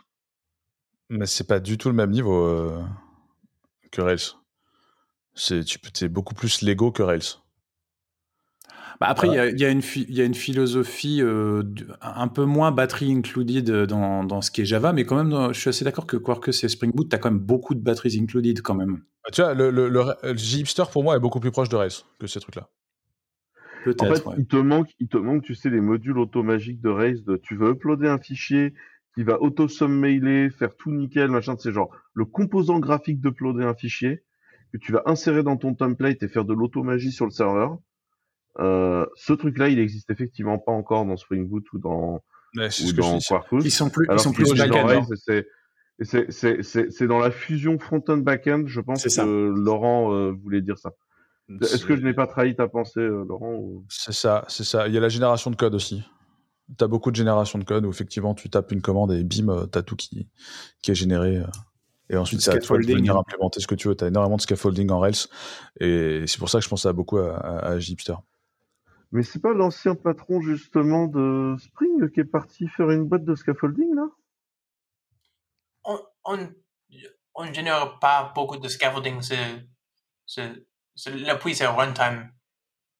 Ouais, Quand tu le- parles, le- de, tu parles de, de- du projet de Rod Johnson, c'était pas tout à fait un truc de, scaffolding, c'était plus un, un truc de factory euh, sous forme de code. Spring Roo, peut-être? Ah non, Spring Rule, ça c'était, oui, ça c'était du scaffolding, ça à l'époque. Il y avait beaucoup de code généré, mais euh, c'est pas la même chose. C'est chez Atomist, je crois que ça s'appelait la Ouais, boîte. alors Atomist, c'est plus Atomist, c'est plus des de coder ton pipeline si tu veux. C'était des briques de pipeline que tu peux coder si j'ai bien compris ce que c'était. C'était plus euh, ça que, que que générer ton code applicatif euh, en scaffolding euh, de UX si tu veux. Au lieu de YAML. Moi c'est ça. voilà. Et, voilà, moi, moi, je pense que pour revenir au sujet du, du, début, euh, peut-être qu'il manque un, Rails à, Java euh, aussi pour que ce soit plus enseigné dans les bootcamps. Je ne sais pas. C'est possible. C'est possible. En tout cas, en tout cas, il y a quelque chose. Il y a, un, il y a un- je pense que ce qui déplore un petit peu, c'est le décalage. En tout cas, son expérience. Après, encore une fois, c'est une expérience et c'est euh, intéressant de le, le voir. Après, c'est pas une vérité absolue, mais l'expérience qu'il a eue, c'est qu'il a appris beaucoup de choses euh, qui étaient. Ouais, non, lui justement pas très Java Center. Lui a appris du, Python, du JavaScript, plein de choses comme ça et des langages fonctionnels et ainsi de suite. Mais en revanche, il s'est rendu compte a posteriori quand il a commencé à faire des des jobs, euh, quand il a commencé à travailler, que là où il était le plus productif, en tout cas en équipe et avec des profils différents, c'était euh, c'était sur du code euh, sur du code Java objet simple avec des librairies connues et des choses comme ça parce que finalement on se concentrait sur les fonctionnalités et moins sur le sur la la hype, du langage, la hype du langage en cours ou sur les, le- les problématiques du langage en cours. Et du coup, c'était euh, c'est ça qui est, un- qui est intéressant dans le point de vue. Et euh, ce, qui fait, ce qui fait un enchaînement négatif pour le point suivant. C'est- C'est pas parce que Josh, Josh t'a a pas encore donné. Son vas-y, vas-y. sur, euh, Pardon. ouais. Josh, Hein tu, tu as. tu- Oui, Josh, Just, euh, disais- Ce, ce que l'auteur a ignoré, c'est que Java, c'est pas le plus euh, strict en ce, qui con- en ce qui concerne le, le type. Mais euh, you know, le JVM, c'est la fondation pour euh, Scala, Groovy, euh, Kotlin, Java, tout ça. C'est c'est un, étudiant, n'est-ce pas, l'auteur? Ouais. Enfin, il vient juste. il- Il il, commence à, il commence à travailler, disons. Il Ouais, a ok. étudiant récent, ouais. Ouais. mais quand même, le sentiment, moi, je l'adore. C'est que, Java est mille fois plus valable et, et ça mérite le, plus de hype. Comment dit-on hype? Euh, On dit hype. On, on- on est trop anglicisé euh, dans les termes comme ça, on va dire hype nous-mêmes. Hype. on va dire de. Si tu veux parler avec des gens qui parlent vraiment français, il faut aller parler avec des Québécois, en fait. C'est vrai, c'est ça. Faudrait inviter un Québécois quand on est comme ça. Il nous corrigerait euh, chaque fois qu'on dit un mot anglais. Oh. A raison. Hype, ça serait quoi? C'est pas réputation, c'est pas. ouais. Euh, c'est Bath, c'est in, c'est euh, je ne sais pas. C'est bat. Euh, Mais euh, par contre, peut-être un message pour ceux qui n'ont pas fait de Java depuis longtemps. Euh, franchement, le langage a bien évolué. Euh, Il y a beaucoup des a priori que vous pouviez avoir euh, contre le langage qui sont partis. Euh, effectivement, dans 17, va y avoir euh, beaucoup de choses. Genre, beaucoup, beaucoup de choses. Et euh, Mais il commence à y avoir des records, du pattern matching, euh, des, choses, hein, des choses plus ou moins intéressantes qui sont sans doute pas aussi poussées, mais qui sont. C'est ça, la plupart des gens qui étaient restés en Java 7 disaient il n'y a pas de lambda, il n'y a pas de pattern matching, ça ne m'intéresse plus. Mais en fait, maintenant, c'est bon. Il y a des Ah, mais lambdas. là, Ouais, il va manquer, il va manquer d'autres choses maintenant. il Mais n'y a pas Java de trait, pas de- oh. C'est pas mal nourri, en fait, je trouve, de ces, des langages qui existent sur la plateforme, et je trouve que c'est une bonne chose. Ouais. Et, euh, et les langages continuent à avancer, et, Java s'en nourrit, moi, je trouve que c'est une très belle plateforme, que le langage évolue, et oui, c'est pas le langage dans lequel on introduit le maximum euh, d'innovation, mais euh, c'est aussi ce qui fera la stabilité du langage dans la durée et dans sa bonne santé. Enfin, pre- prenez un langage comme C++, où à chaque fois qu'il y avait quelqu'un qui avait une idée, on disait ouais chouette, allez, vas-y, on le colle dans le langage. Résultat des courses, on s'est retrouvé avec une spec du langage qui faisait deux fois la taille de la Bible, tu vois, euh, avec euh, des idées brillantes comme les class friends, tu vois, où t'as envie de dire genre mais qui a eu cette idée, tu vois, genre, qui s'est dit tiens c'est une très bonne idée, genre faisons ça, tu vois, Euh, enfin, qui quand même, euh, t'avais t'avais quand même plein de très mauvaises idées en CPP. Et, euh, et du coup, et du coup, enfin, c'était quand même pas terrible. Euh, je trouve que Java a pas tellement de fonctionnalités du langage, tu vois, dans, dans le langage même. Je, je crois pas qu'il y ait beaucoup de trucs où on se dit genre, euh, ouais, non, tu vois, genre vraiment mauvaise idée. Euh... Je trouve que les, trucs qui ont été introduits, ils sont Elles là, sont, plus, bien, elles, sont plus dans des, elles sont plus dans des implèmes, genre des vieux trucs, genre des- l'implémentation des properties, enfin, tu vois, des choses comme ça, mais c'est pas dans le langage lui-même. C'est Ouais. euh, c'est plus dans des, des, des vieilles implémentations qu'il faudrait progressivement virer. Et c'est dû au fait que Java a quand même été et est toujours très orienté sur la backward compatibility. C'est-à-dire que là, par rapport à d'autres plateformes qui n'hésitent pas à casser dans des versions majeures et de dire, bah voilà, mais là, il faut quand même que tu re- recodes tout, quoi.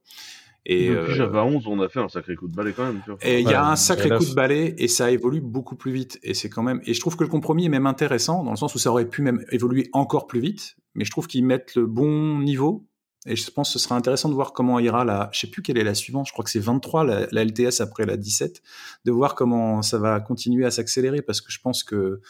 Euh, on parlait de fonctionnalités encore au-dessus du pattern matching et tout ça. Je pense que ça va encore évoluer. Les 18, 19, tout ça vont ramener plein de choses euh, nouvelles parce que la 17 va juste être une validation de ce qui est figé en 16. Il n'y aura pas énormément de nouvelles fonctionnalités, ça va être maintenant assez figé euh, pour, la LTS. Et après, ils vont re- reprendre le cycle d'introduire des choses qui, sont un peu plus radicales, je pense, à partir de la 18. Donc ça va être assez intéressant à voir évoluer. Ouais. Euh, J'allais dire que pour ceux qui n'arrivent pas à l'attendre, il y a toujours euh, Scala et Kotlin, mais la magie, c'est que si vous attendez juste un peu, you know, la- you know, Java va l'adopter, l'intégrer, le, le, you know. Et puis l'intégrer à son écosystème qui est, quand même, euh, qui est quand même beaucoup plus grand que la plupart de ces langages, mine de rien. Puis c'est ça, puis c'est Ja- c'est Java et la JVM, c'est-à-dire que la JVM, elle supporte aussi les use cases de Scala, Kotlin et Co. Quoi. C'est-à-dire- Enfin, Kotlin, c'est encore un peu différent parce que c'est ça tourne pas dessus, mais en tout cas, c'est ça l'idée. Ok, donc vous avez envie de parler de Scala C'est ça le, Non, mais- l'important. Euh, par, par contre, ce qu'on peut dire, c'est que ces dernières années, autant on va plus vite, autant Java a quand même réduit le spectre dans lequel il agit. C'est-à-dire que factuellement, la partie JEE est partie un peu en cacahuète.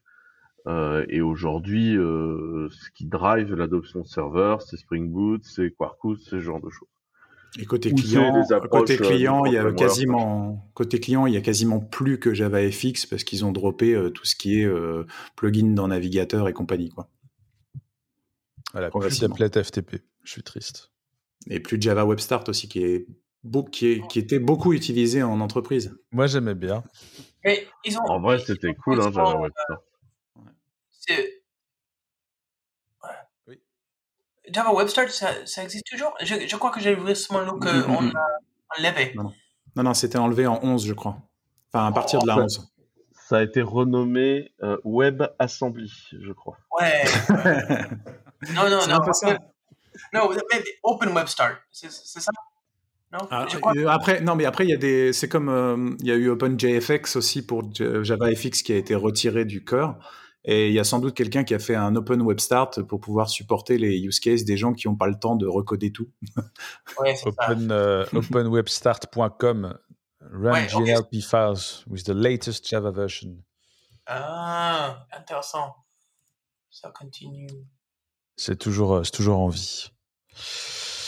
WebAssembly, c'est euh, intéressant aussi. Je me demande si un jour euh, Gravium va compiler. euh, J'imagine que c'est un objectif. Je, je pense qu'ils travaillent dessus. Très probablement. ouais.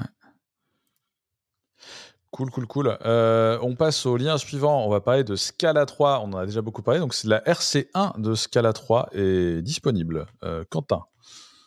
Ouais, euh, pour ceux qui ne le savent pas, donc euh, Scala 3 est, est, un, est un boulot qui est assez long. hein. Ça, fait, ça fait longtemps que c'est en baking, euh, Scala 3. Globalement, c'est les équipes très EPFL euh, qui ont bossé dessus, euh, dans le sens euh, où euh, c'est plutôt la partie universitaire en fait qui a pris le temps là-dessus.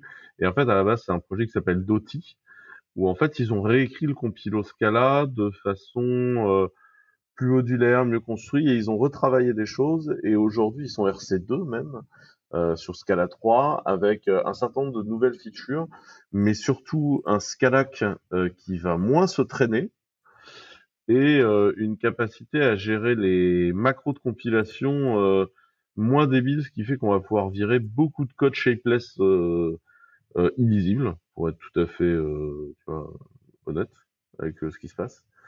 Donc, euh, donc euh, toujours est-il que voilà, on est en RC2, donc la release finale de Scala 3, c'est très rapidement, et euh, je pense que ça va être extrêmement agréable en tant que en tant que développeur de, de réussir à, à, avoir beaucoup de- des outils qui rament moins, c'est c'est mieux construit sur plein de sujets. Et du coup, je pense que c'est une assez bonne euh, une assez bonne nouvelle pour tout le monde. Donc, si vous n'avez pas encore regardé Scala 3 et que vous faites vaguement du Scala, euh, ça vaut le coup de vous y mettre, euh, de regarder ce qu'ils sont en train d'apporter. Euh, ça avance bien. Voilà. Et euh, ils sont un petit paquet. Hein. Il y a à, à bosser dessus. Enfin, là, il y a eu une accélération du développement euh, entre la M1 et la, et la, et la RC1. Il y a eu 400 PR. Quoi. Enfin, c'est, il y a du monde. Quoi. C'est, c'est... Et d'autres, si je peux essayer de vous trouver. Dont 150 euh, par Martin Odersky quand même. Ouais, ouais, c'est- mais ça fait Non, mais plaisir Qui reste, qui reste très actif. Hein. Il est toujours là, quoi. C'est cool. Bah, c'est, Bon, après, bien, je pense que c'est lui qui en, c'est lui, c'est lui qui doit en merger un paquet aussi. Hein. C'est sans doute pour ça. Ouais, ouais, c'est sûr.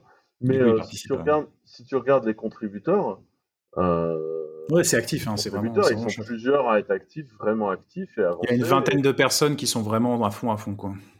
Ouais, et, et- après, il y a plein, plein de contributeurs. Enfin, et, et ça repose pas sur une seule boîte. Euh, Scala, qui était parti un peu dans l'idée que c'était euh, Lightbend, anciennement TypeSafe, qui allait, qui allait, qui allait gérer le langage, bah en fait non. Euh, Aujourd'hui, ça s'est recommunautarisé. Euh, alors euh, beaucoup autour euh, de l'université, enfin de, de, de l'universitaire avec le PFL, mais pas seulement. Et, et je trouve que c'est sain, le langage va bien, l'ambiance est plutôt bonne. Enfin, je trouve que ça, ça va bien. Donc euh, voilà. Je trouvais que c'était une bonne nouvelle. C'est une bonne nouvelle. Oh, mais vous apprendrez qu'en fait la release de la RC3 est sortie pendant que je vous parlais. Genre, elle est sortie il y a deux jours. En fait, je pense qu'il y a beaucoup de RC en ce moment parce qu'on est passé de la RC1 à la RC2 en cours de... Et là, du coup, il y a la RC3 en même temps. C'est la fête. Non, mais en fait, ce qui s'est passé, c'est que la, RC... la, la RC3 n'a pas encore ses notes de. Ouais. Ils n'ont pas encore le release. changelog de la RC3. Voilà. D'accord. Du coup, je. je- je Bref, c'est en cours. hein. Je suis abusé. Josh, Et, tu as vu quelque chose? J'ai vu que tu as, tu avais Tu as fait, ouais, tu as fait ha. Scarlet Witch, euh, ça me semble intéressant, mais je viens de remarquer que au, euh, au, au coin, il y a ce bouton que, une fois cliqué, va lancer. Mhm. Vous l'avez-vous? Open chat. Ouais. Ouais. That's smart, very smart. Euh, Ouais, du coup, tu peux aller parler Mais c'est- une, communauté qui est à fond sur Gitter, en fait, euh, ce cas-là. Il y a beaucoup, beaucoup, beaucoup de projets avec du Gitter. Et, euh, comme euh, Google indexe Gitter, des fois, quand tu as une question un peu spécifique, en fait, tu tombes sur du Gitter euh, quand tu fais, des, questions. Et, je vous rappelle que Gitter est de plus en plus intégré dans Element Matrix. Et donc, c'est vraiment, enfin, ça, c'est les valeurs un peu open source et universitaires qui, je trouve, avancent à fond dans cet écosystème-là. Et je trouve que c'est plutôt des bonnes nouvelles. C'est chouette, ouais. Très sympa.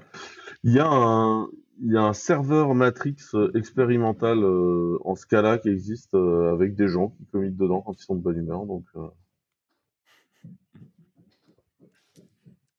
On verra ce que ça donne.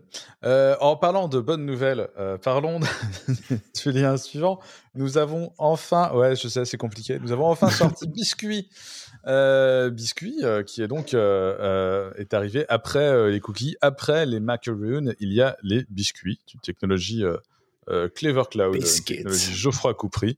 On a parlé de, du blog d'intro la semaine dernière et on a sorti le didacticiel. euh, qui veut nous parler de biscuits Monsieur Adam. oh, bah, je peux avec plaisir. Donc, Biscuit, c'est le, nouveau token euh, de chez Clever. Donc, ses avantages, c'est la capacité à, intégrer les droits des gens, pas les rôles, mais les droits des gens dans un langage. Euh, ce qui est intéressant, c'est que ce langage en lui-même peut vous servir pour déterminer les droits sans nécessairement utiliser obligatoirement le biscuit. En fait, c'est vraiment une solution pour faire de la de l'access control de façon euh, intéressante. Donc, c'est fait en, en, en datalog. Euh, et là, notamment le, le, le blog post euh, écrit en datalog euh, décrit très bien en datalog comment on décrirait des droits et comment on expliquerait les choses. Et on fait des parallèles avec du SQL pour que pour que ce soit clair. On, on écrit des requêtes en datalog et en SQL. Et il faut savoir que globalement, dans un moteur SQL, quelque part, vous avez un moteur de datalog parce que parce qu'en fait, euh, c'est un, langage euh, clé là-dessus. Euh, donc c'est là le, le truc qu'on sort, ça vous permet de montrer un peu à quoi ça ça ressemble. Et il faut savoir que euh, tout le boulot qui est fait actuellement, ça consiste aussi à créer des web composants qui permettent d'interagir avec le datalog. Ça permet de travailler sur tous ces sujets-là. Et du coup, euh, ouais, il y a un très très beau boulot qui est fait en cours euh, sur Biscuit. Nous, on s'en sert déjà en prod. Et je, je, je pense que ça peut, si vous avez des use cases compliqués d'autorisation, euh, ça peut être intéressant. Si vous avez des use cases simples d'utilisation, ça peut aussi être intéressant de regarder ce qui se passe. Parce que euh, le, le, le biscuit va vous permettre à la fois de déterminer les droits, ensuite d'atténuer, et, et, et, et, l'atténuation, enfin, je pense que c'est un use case qui est hyper intéressant. Je pense que ça, c'est la fonctionnalité qui est la plus parlante et qui détache aussi d'autres mécaniques de style. C'est euh, c'est justement l'atténuation. C'est le fait de dire, euh, en tout cas, qui parle rapidement. Après, pour des gens qui ont vraiment des use cases de gérer des droits complexes, euh, c'est autre chose. Mais se dire, voilà, on va donner un token à quelqu'un, par exemple, on a un intervenant externe qui intervient sur du code source quelque part, on lui donne un token qui permet de committer ou ainsi de suite. Et cette personne va pouvoir, par exemple, elle a accès à un, une série de repositories, une vingtaine de repositories. Elle va pouvoir atténuer ses droits et donner un token qui est dérivé de ce token-là à quelqu'un d'autre dans son entreprise. Qui, et ce token n'a accès qu'à un seul des repositories. Mais elle peut pas augmenter ses droits, elle peut les atténuer. Mais du coup, ça permet de pas avoir à repasser par la personne qui a distribué le token au départ pour donner des droits atténués. On peut du coup faire de la délégation de gestion de droits. Et ça, c'est vachement intéressant pour des scénarios de- d'invocation de, services, euh, d'utilisation de services tiers. Quoi. Arrivais pas. Tout est open source. Et c'est Oui. open source avec une spec ouverte. Il y a un client Java, un client Rust. Il y a du WebAssembly déjà ou pas? Je ne sais plus. Oui, oui, le reste Ouais. en web. Ouais.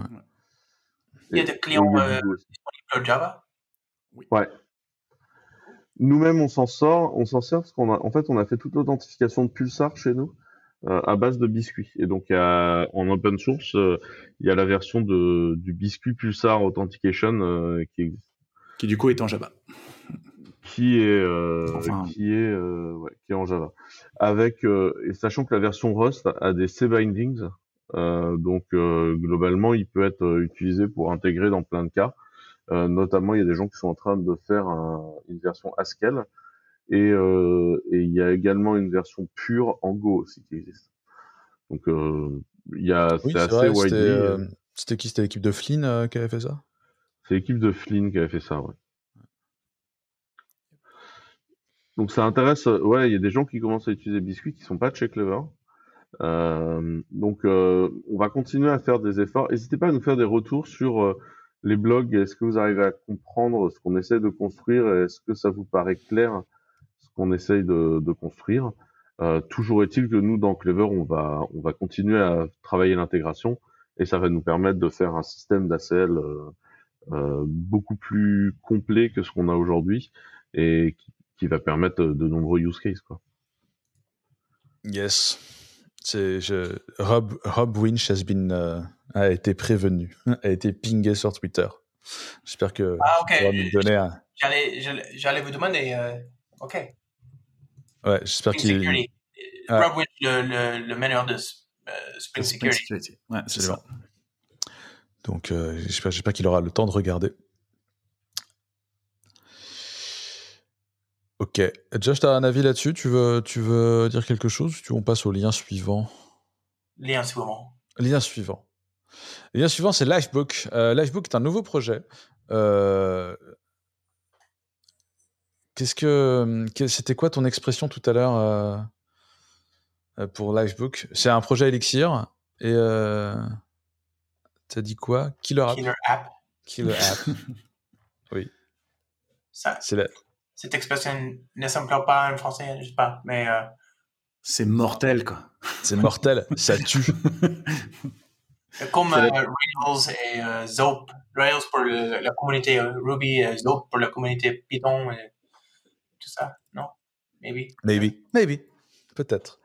Euh, et donc Livebook, c'est un, un espèce de Jupyter Notebook, mais, euh, mais fait en Elixir. On peut installer des dépendances Elixir, on peut exécuter du code Elixir en direct. euh, et la démo est, est assez bluffante. C'est le, le blog de release euh, et d'annonce du, du projet. Et vraiment, la démo est très très cool. Je vous invite à jeter un œil euh, là-dessus. Je sais pas s'ils ont des plans pour aller plus loin qu'Elixir, mais ce serait vraiment chouette. Et c'est le fondateur d'Elixir qui a codé le truc. Zazie expliquant Zella. C'est euh, José Valim. Non? Si, je sais. Si, si, si, c'est José Ouais. Valim. Euh, moi, ça m'a bien hypé, en tout cas, ce soft. Il m'a beaucoup plu. J'étais très excité. Et en l'occurrence, non, c'est- en l'occurrence, ça a été développé par Jonathan Klosko avec des contributions de José Valim. Ouais, Mais il fait partie de la team, quoi. ouais, ouais, ouais, c'est ça. John Clan, Chris McCord et design avec euh, Akash Raj Dahal au design. Ouais. Très cool. Et ça utilise les live view, euh, les live view d'Elixir. En fait, ils sont faits plutôt. Je ne sais pas s'ils l'ont fait pour ça. Les live view, c'est un peu le, action cable de, de Rails dans, dans, dans Elixir, euh, ce qui permet de faire des euh, bah, des pages euh, live quoi, avec euh, de la WebSocket et toutes ces choses là. Et euh, donc, je sais pas s'ils l'ont fait exprès pour euh, faire une démo techno, mais en tout cas, le, le produit final est, est cool. Cool, cool, cool. Oh. Mais euh, moi, ça m'a bien hypé. Donc, si vous faites du, si vous faites du, zut. Si dans la vie vous faites du machine learning, allez jeter un coup d'œil parce que ça devrait être plus rapide et plus sympa. Et voilà. Plus sympa. ouais. Il y a quelques bindings effectivement euh, et de librairies déjà en machine learning Elixir, donc euh, n'hésitez pas à regarder. Est-ce que ce sera la killer app? Je ne sais pas. Maybe. Intéressant. Quand même. Ouais. Moi, je trouve que c'est surtout très très bien qu'il y ait un petit peu de mouvement dans ce marché-là, qui ronronne un peu. tu vois. Bah ouais, ouais, il y avait euh, Patchy Zeppelin. Je sais pas trop où ils en sont, euh, Zeppelin. Ensuite, il y a Jupiter qui est arrivé, qui a un peu fait euh, place nette. Et du coup, euh, C'est ça. on va voir. Après, euh, Zeppelin et, euh, et Jupiter sont très euh, euh, multilangage, multisource. Enfin, t'as- t'as- c'est un peu plus complet. Ils sont un peu plus vieux aussi, évidemment. hein. C'est ça, faut, Donc, le, faut le laisser le temps à la chose de se diversifier. Absolument.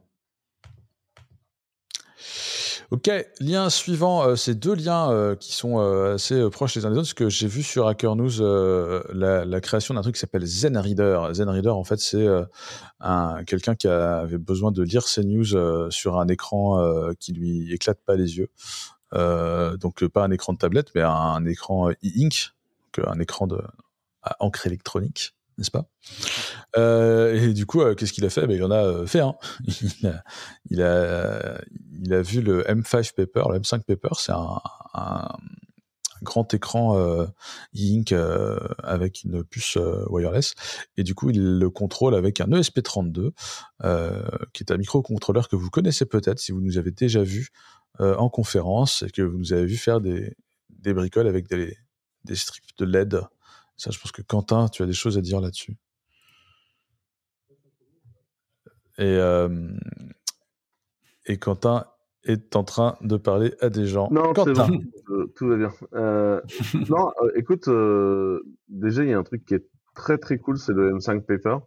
En fait, c'est une, des gens qui font ça, qui s'appellent les M5 Stack et et globalement, si vous voulez faire plaisir à Philippe Charrière, euh, n'importe quoi de chez M5 Stack, il passe sa vie dessus. Euh, et en fait, ils font des, des espèces de devices qui sont prêts à l'usage, mais donc vous pouvez taper, retaper tout le tout le code euh, vous-même. Et là dedans, vous avez effectivement un petit E ESP8266 et euh, et, et, et j'ai trouvé que c'était assez cool un truc. Enfin, c'est vraiment sympa leur leur M5 paper et ça coûte pas très cher en plus. hein. on n'en a pas parlé, mais il a fait son petit lecteur RSS avec. En fait, c'est pour lire ses news RSS euh, sans Ouais. se niquer les yeux. Là, C'est depuis la fin de Google Reader, on a tous besoin d'un lecteur RSS. Exactement. Oui, C'est donc ce que- après, Non, lui, mais- il, expli- il explique comment, en effet, il, euh, il- il a utilisé ça pour faire un, un petit truc qui va chercher les liens HTML, les retransforme en texte lisible facilement euh, pour pas, euh, pour éviter d'avoir de- trop de processing euh, sur le, sur la cible. Et donc, il a quand même un petit, un petit truc derrière qui transforme ça d'abord pour éviter de faire le processing dessus. Quoi. Un espèce de petit proxy, quoi. Mais tu pourrais imaginer, euh, tu pourrais imaginer par exemple te connecter à ton compte Pocket. Tu vois, Absolument. et charger ton compte Pocket. Alors Pocket, c'est, euh, euh, c'est, de rappeler aux gens ce que c'est, ça permet de- d'enregistrer les pages euh, des liens euh, et de, de- d'enlever euh, tout un tas de, de trucs inutiles et de laisser essentiellement le, Le texte. le, le titre et le corps de l'article. Ouais. Euh, pour le Ça permet surtout de supprimer des onglets de ton browser en les enregistrant dans Pocket, que tu n'iras jamais lire parce que tu n'as pas le temps, mais ils sont plus en train de traîner dans ton browser. Ils sont plus dans ta RAM, ils sont dans, ils sont dans le serveur de Pocket. C'est ça.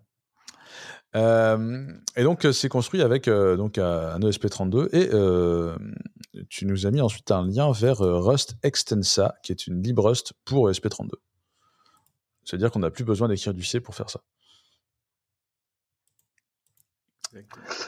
Ouais, en fait, Rust Embedded fonce, avance à fond, avec plein de projets pour faire du Rust Embedded, donc sur toutes les archis euh, comme ça, microcontrôleurs plus que plus que plus que processeur en tant que tel. Et t'as les gens de Extensa qui c'est qui est une espèce de gros framework embedded euh, qui euh, qui bosse à fond en fait sur euh, comment le rendre euh, dispo. Et, euh, et là, tu as quelque chose d'assez propre pour permettre d'utiliser du, du Rust sur le SP32 et sur le sur tout ce qui est 8266. Sachant que de l'autre côté, vous allez en retrouver aussi pour faire du STM32, pour faire toutes ces choses-là, vous allez vous allez retrouver du Rust en face. Et donc en fait, il y a toute la progression. Et, euh, et ça, qu'est-ce que ça veut dire? Ça veut dire surtout qu'on va avoir. ça, ça- ça veut dire un truc, ça veut dire que Philippe Charrière va se mettre au Rust. C'est pas faux. Ça veut dire que Philippe Charrière va se mettre au Rust. Non, mais au-delà de la blague, ça veut dire surtout que on va avoir moins de bugs dans les devices du quotidien. En fait, tous ces devices du quotidien avec une puce pétée là, ou, ou parfois en fait elle bug. Euh, c'est pas très grave en général, tu coupes l'alimentation, tu la remets, le machin reboot et on est reparti. Mais mais tous ces trucs-là, en fait, on aura probablement moins de bugs parce que bah, il y aura un vrai compilo à checker ce que c'est. Mm. Quelque chose d'un peu plus robuste. Ouais. Et donc derrière, c'est basé sur du LLVM, je crois. Ah bah bien sûr, parce que Rust, c'est dans LLVM. Mais si vous avez eu le kit euh, Clever Cloud il y a, en goodies il y a quelques temps. Le temps euh, jadis, quand il y avait des conférences euh, physiques et que nous pouvions distribuer des goodies, c'est-à-dire une éternité. eh ben, c'est le moment de jouer avec hein, et d'utiliser Rust. et du coup, ce serait drôle. Et de faire votre propre Google Reader avec AM5. Ou vous pourriez, par exemple, écrire en morse sur la barre de diode qu'on vous a donné les articles que vous avez dans le Google Reader pratique. Ah, d'ailleurs, au passage, je ne crois pas qu'on l'ait mis dans les show notes. Pour ceux qui se mettent à Rust, il y a aussi Microsoft qui a publié des gros tutoriaux euh, didacticiels Rust en ligne euh, vidéo qui sont assez intéressants. Euh, qui, me semble-t-il, sont gratuits. Donc, il ne faut pas hésiter à aller jeter un coup d'œil. Bon, après, la, doc de Rust en elle-même est déjà bien, mais c'est toujours bien d'avoir des, exemples pratiques. C'est plus didactique, c'est plus accessible. ça fait moins Bible, entre guillemets. C'est vraiment bien ce qu'ils ont fait. Et, le point intéressant surtout, c'est qu'il y a beaucoup, beaucoup de code maintenant disponible sur le net. C'est-à-dire que quand vous cherchez à comprendre ce qui se passe avec tel livre, avec tel livre, vous allez, vous allez facilement trouver un projet GitHub de quelqu'un qui utilise la ligne. Et du coup, euh, comprendre plus facilement ce qui se passe. Là où il y a quelques années, ça devenait vite un tout petit peu pénible. Quoi. Et ce qui est très intéressant pour moi qui ai commencé Rust euh, depuis euh, cette année, on va dire, enfin une année calendaire, c'est que toutes les Rust docs on contiennent à chaque fois la source. Euh, c'est-à-dire quand on a dans une Rust doc, on peut déplier, voir la source de l'implémentation euh, sans avoir forcément à ouvrir un, un, IDE ou un outil. Donc c'est vraiment pas mal pour explorer euh, les implémentations. Pour apprendre. Et pour apprendre. Ouais. Est-ce que, est-ce que, Josh, est-ce que tu étais un utilisateur de Google Reader? Est-ce que tu es un avis d'utilisateur de RSS Non? You don't? Josh, est-ce que tu, tu est-ce que tu utilisais est-ce que tu utilisais des RSS Pas encore, pas, pas, encore parce que Google Reader. Ouais. Google a fait il y a quelques ans. oui, c'est plus. Et maintenant, le web, ça devient le, le, les îles de contenu sont plus en plus isolé. Alors, il y a Medium et Facebook et tout ça, et RSS, elle meurt. Ouais, l'agrégation, l'agrégation est devenue compliquée. RIP RSS, dont la mort a été prononcée par Josh Long un 21 avril à 11h02, heure française. Rest in peace. Oui, mais on va tout sauver avec le fait divers, Laurent Doguin. C'est vrai. C'est ça. RSS est mort, vive RSS. ou, Matrix. Euh, ok, et on passe au dernier lien de ce podcast. C'est le tout le Rust de la semaine et c'est euh, C'est un multiplexeur euh, de terminal. C'est un lien de Quentin. C'est comme Screen. Euh, Alors c'est comme Screen, c'est comme Tmax. Ouais, je crois que ça vient de toi. Hein. Ouais, mais euh, enfin, on va dire la même chose. En effet, c'est un, c'est un équivalent. Il vient d'être compilé parce qu'il a été packagé sur Xerbo dans la nuit. Il vient d'être compilé sur ma machine. Il a été packagé hier soir par Marc-Antoine Perrino. Et euh, il a l'air assez sympa euh, au niveau UI, un peu moins vieillot entre guillemets que Tmux. Après, c'est les goûts, les couleurs. Puis les gens qui ont l'habitude, bah, ils ont leur réflexe, donc ça change. Les shortcuts de prime abord ont l'air un peu moins, euh, un peu plus intuitif que ce T-Max quand on n'a pas l'habitude. Après, encore une fois, c'est comme tous les shortcuts, quand on s'est pris, euh, voilà, quand on les a bien intégrés, ben, on devient productif avec et on fait plus attention. Et du coup, on se demande pourquoi il y a besoin d'en changer. Mais de prime abord, ça, un Alt-N pour ouvrir un nouveau pane, c'est toujours plus sympa qu'un contrôle B% ou un truc comme ça, quoi. Et euh, après, tout le monde se fait ses... tout le monde, tout le monde se fait ses propres binding Tmux et ses conf Tmux custom et tout ça. Donc, euh, c'est toujours possible d'adapter. Mais ça a l'air ah assez joli. moi, je reste sur les, les, les, valeurs par défaut. Sinon, tu débarques sur un serveur partagé. Et ça. là, tu te retrouves comme un débile à pas pouvoir euh, taper la moindre commande parce que t'es pas sur tes bindings à toi. Ouais. C'est ce toujours la discussion de, de- de personnes qui disent mais pourquoi tu te fais pas tes dot files? Mais parce que je suis pas toujours sur mon poste perso pour me connecter donc c'est c'est pas toujours évident. Et euh, et, euh, et voilà donc savoir comment fonctionne un outil par défaut c'est quand même vachement pratique. Et là il a l'air d'avoir des défauts un peu plus sympas. Ça a l'air de d'être un peu plus moderne que Tmux quoi on va dire. Alors après il faut tester. C'est récent c'est frais donc euh, faut se faire la main dessus quoi. Je, je sais pas si t'as vu, mais il y a une feature euh, Ranger-like euh, que j'ai trouvé assez intéressant, qui permet de se balader dans les fichiers, auto-ouvrir un éditeur avec une espèce de pane sur le côté, et t'as t'as des fichiers et tout, et et il y a le mec a recodé un Ranger en Rust, Ranger de base avec en Python, et du coup des fois il a des problèmes de perf un peu le petit bonhomme quand tu ouvres des gros fichiers. Euh, là où en Rust, euh, si c'est codé normalement, il ne devrait pas y avoir trop de pépins. Et il y a un système de plugin en WebAssembly dans Zadige. C'est la classe. Oui, ça a bien hypé Geoffroy. Je peux comprendre. Euh, eh ben, C'était le dernier lien de cette, de cette émission. Euh, et donc, nous allons finir, comme d'habitude, par euh, le lien musical euh, de l'invité. Euh, c'est ton moment. Est-ce que tu veux nous dire pourquoi tu as choisi ça? Je vais pas dire aux auditeurs ce que c'est, ils le découvriront euh, euh, quand ils écouteront. Mais est-ce que tu veux nous dire pourquoi euh, je viens d'aller je viens de voir le lien pourquoi- Est-ce que tu veux nous dire pourquoi? En sachant que la, semaine- la- Vas-y, la semaine vas-y. dernière, on les a déjà tués. C'est la, ouais, lutte, c'est la lutte de, l'entreprise. c'est la lutte de l'entreprise. Ouais, ouais, je suis, je suis d'accord avec toi. Je pense que c'est un, un lien qui, qui correspond à une époque où tu étais en France. Oui, mais, mais aussi, ça me rappelle euh, une guerre. Et vraiment, je, je pense à cette chanson you know, souvent. D'accord. Eh ben, euh, si- eh ben, on va, on va euh, du coup euh, s'arrêter là-dessus. Euh, Est-ce que tu as un, un petit mot euh, pour nos Ah, puis auditeurs? Le dernière clip, chose. euh, euh, Non, attends, le clip vaut son pesant de cacahuètes. Hein. euh, bien sûr.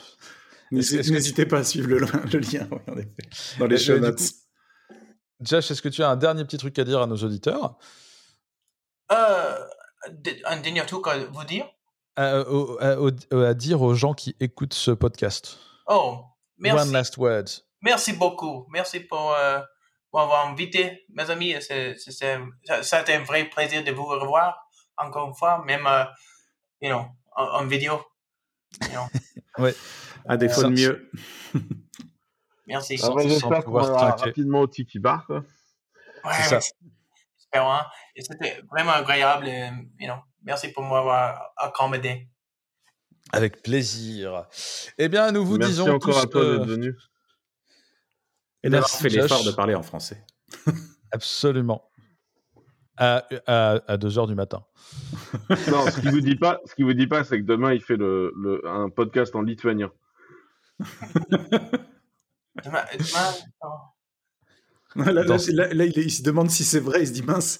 Dans- merde, dans- qu'est-ce qu'a branlé mon assistant Dans, dans 7 heures. Dans 7 heures. Euh, anyway, merci beaucoup. C'était cool. Merci à tous de nous avoir écoutés. Et on vous dit à la semaine prochaine. Au revoir. Ciao. Le vent souffle sur les plaines de la Bretagne armoricaine. Je jette un dernier regard sur ma femme, mon fils et mon domaine. Hakim, le fils du forgeron, est venu me chercher. Les druides ont décidé de mener le combat dans la vallée. Là où tous nos ancêtres, de géants guerriers celtes, après de grandes batailles, se sont imposés en maîtres. C'est l'heure maintenant de défendre notre terre contre une armée de cimériens prête à croiser le fer. Toute la tribu s'est réunie autour de.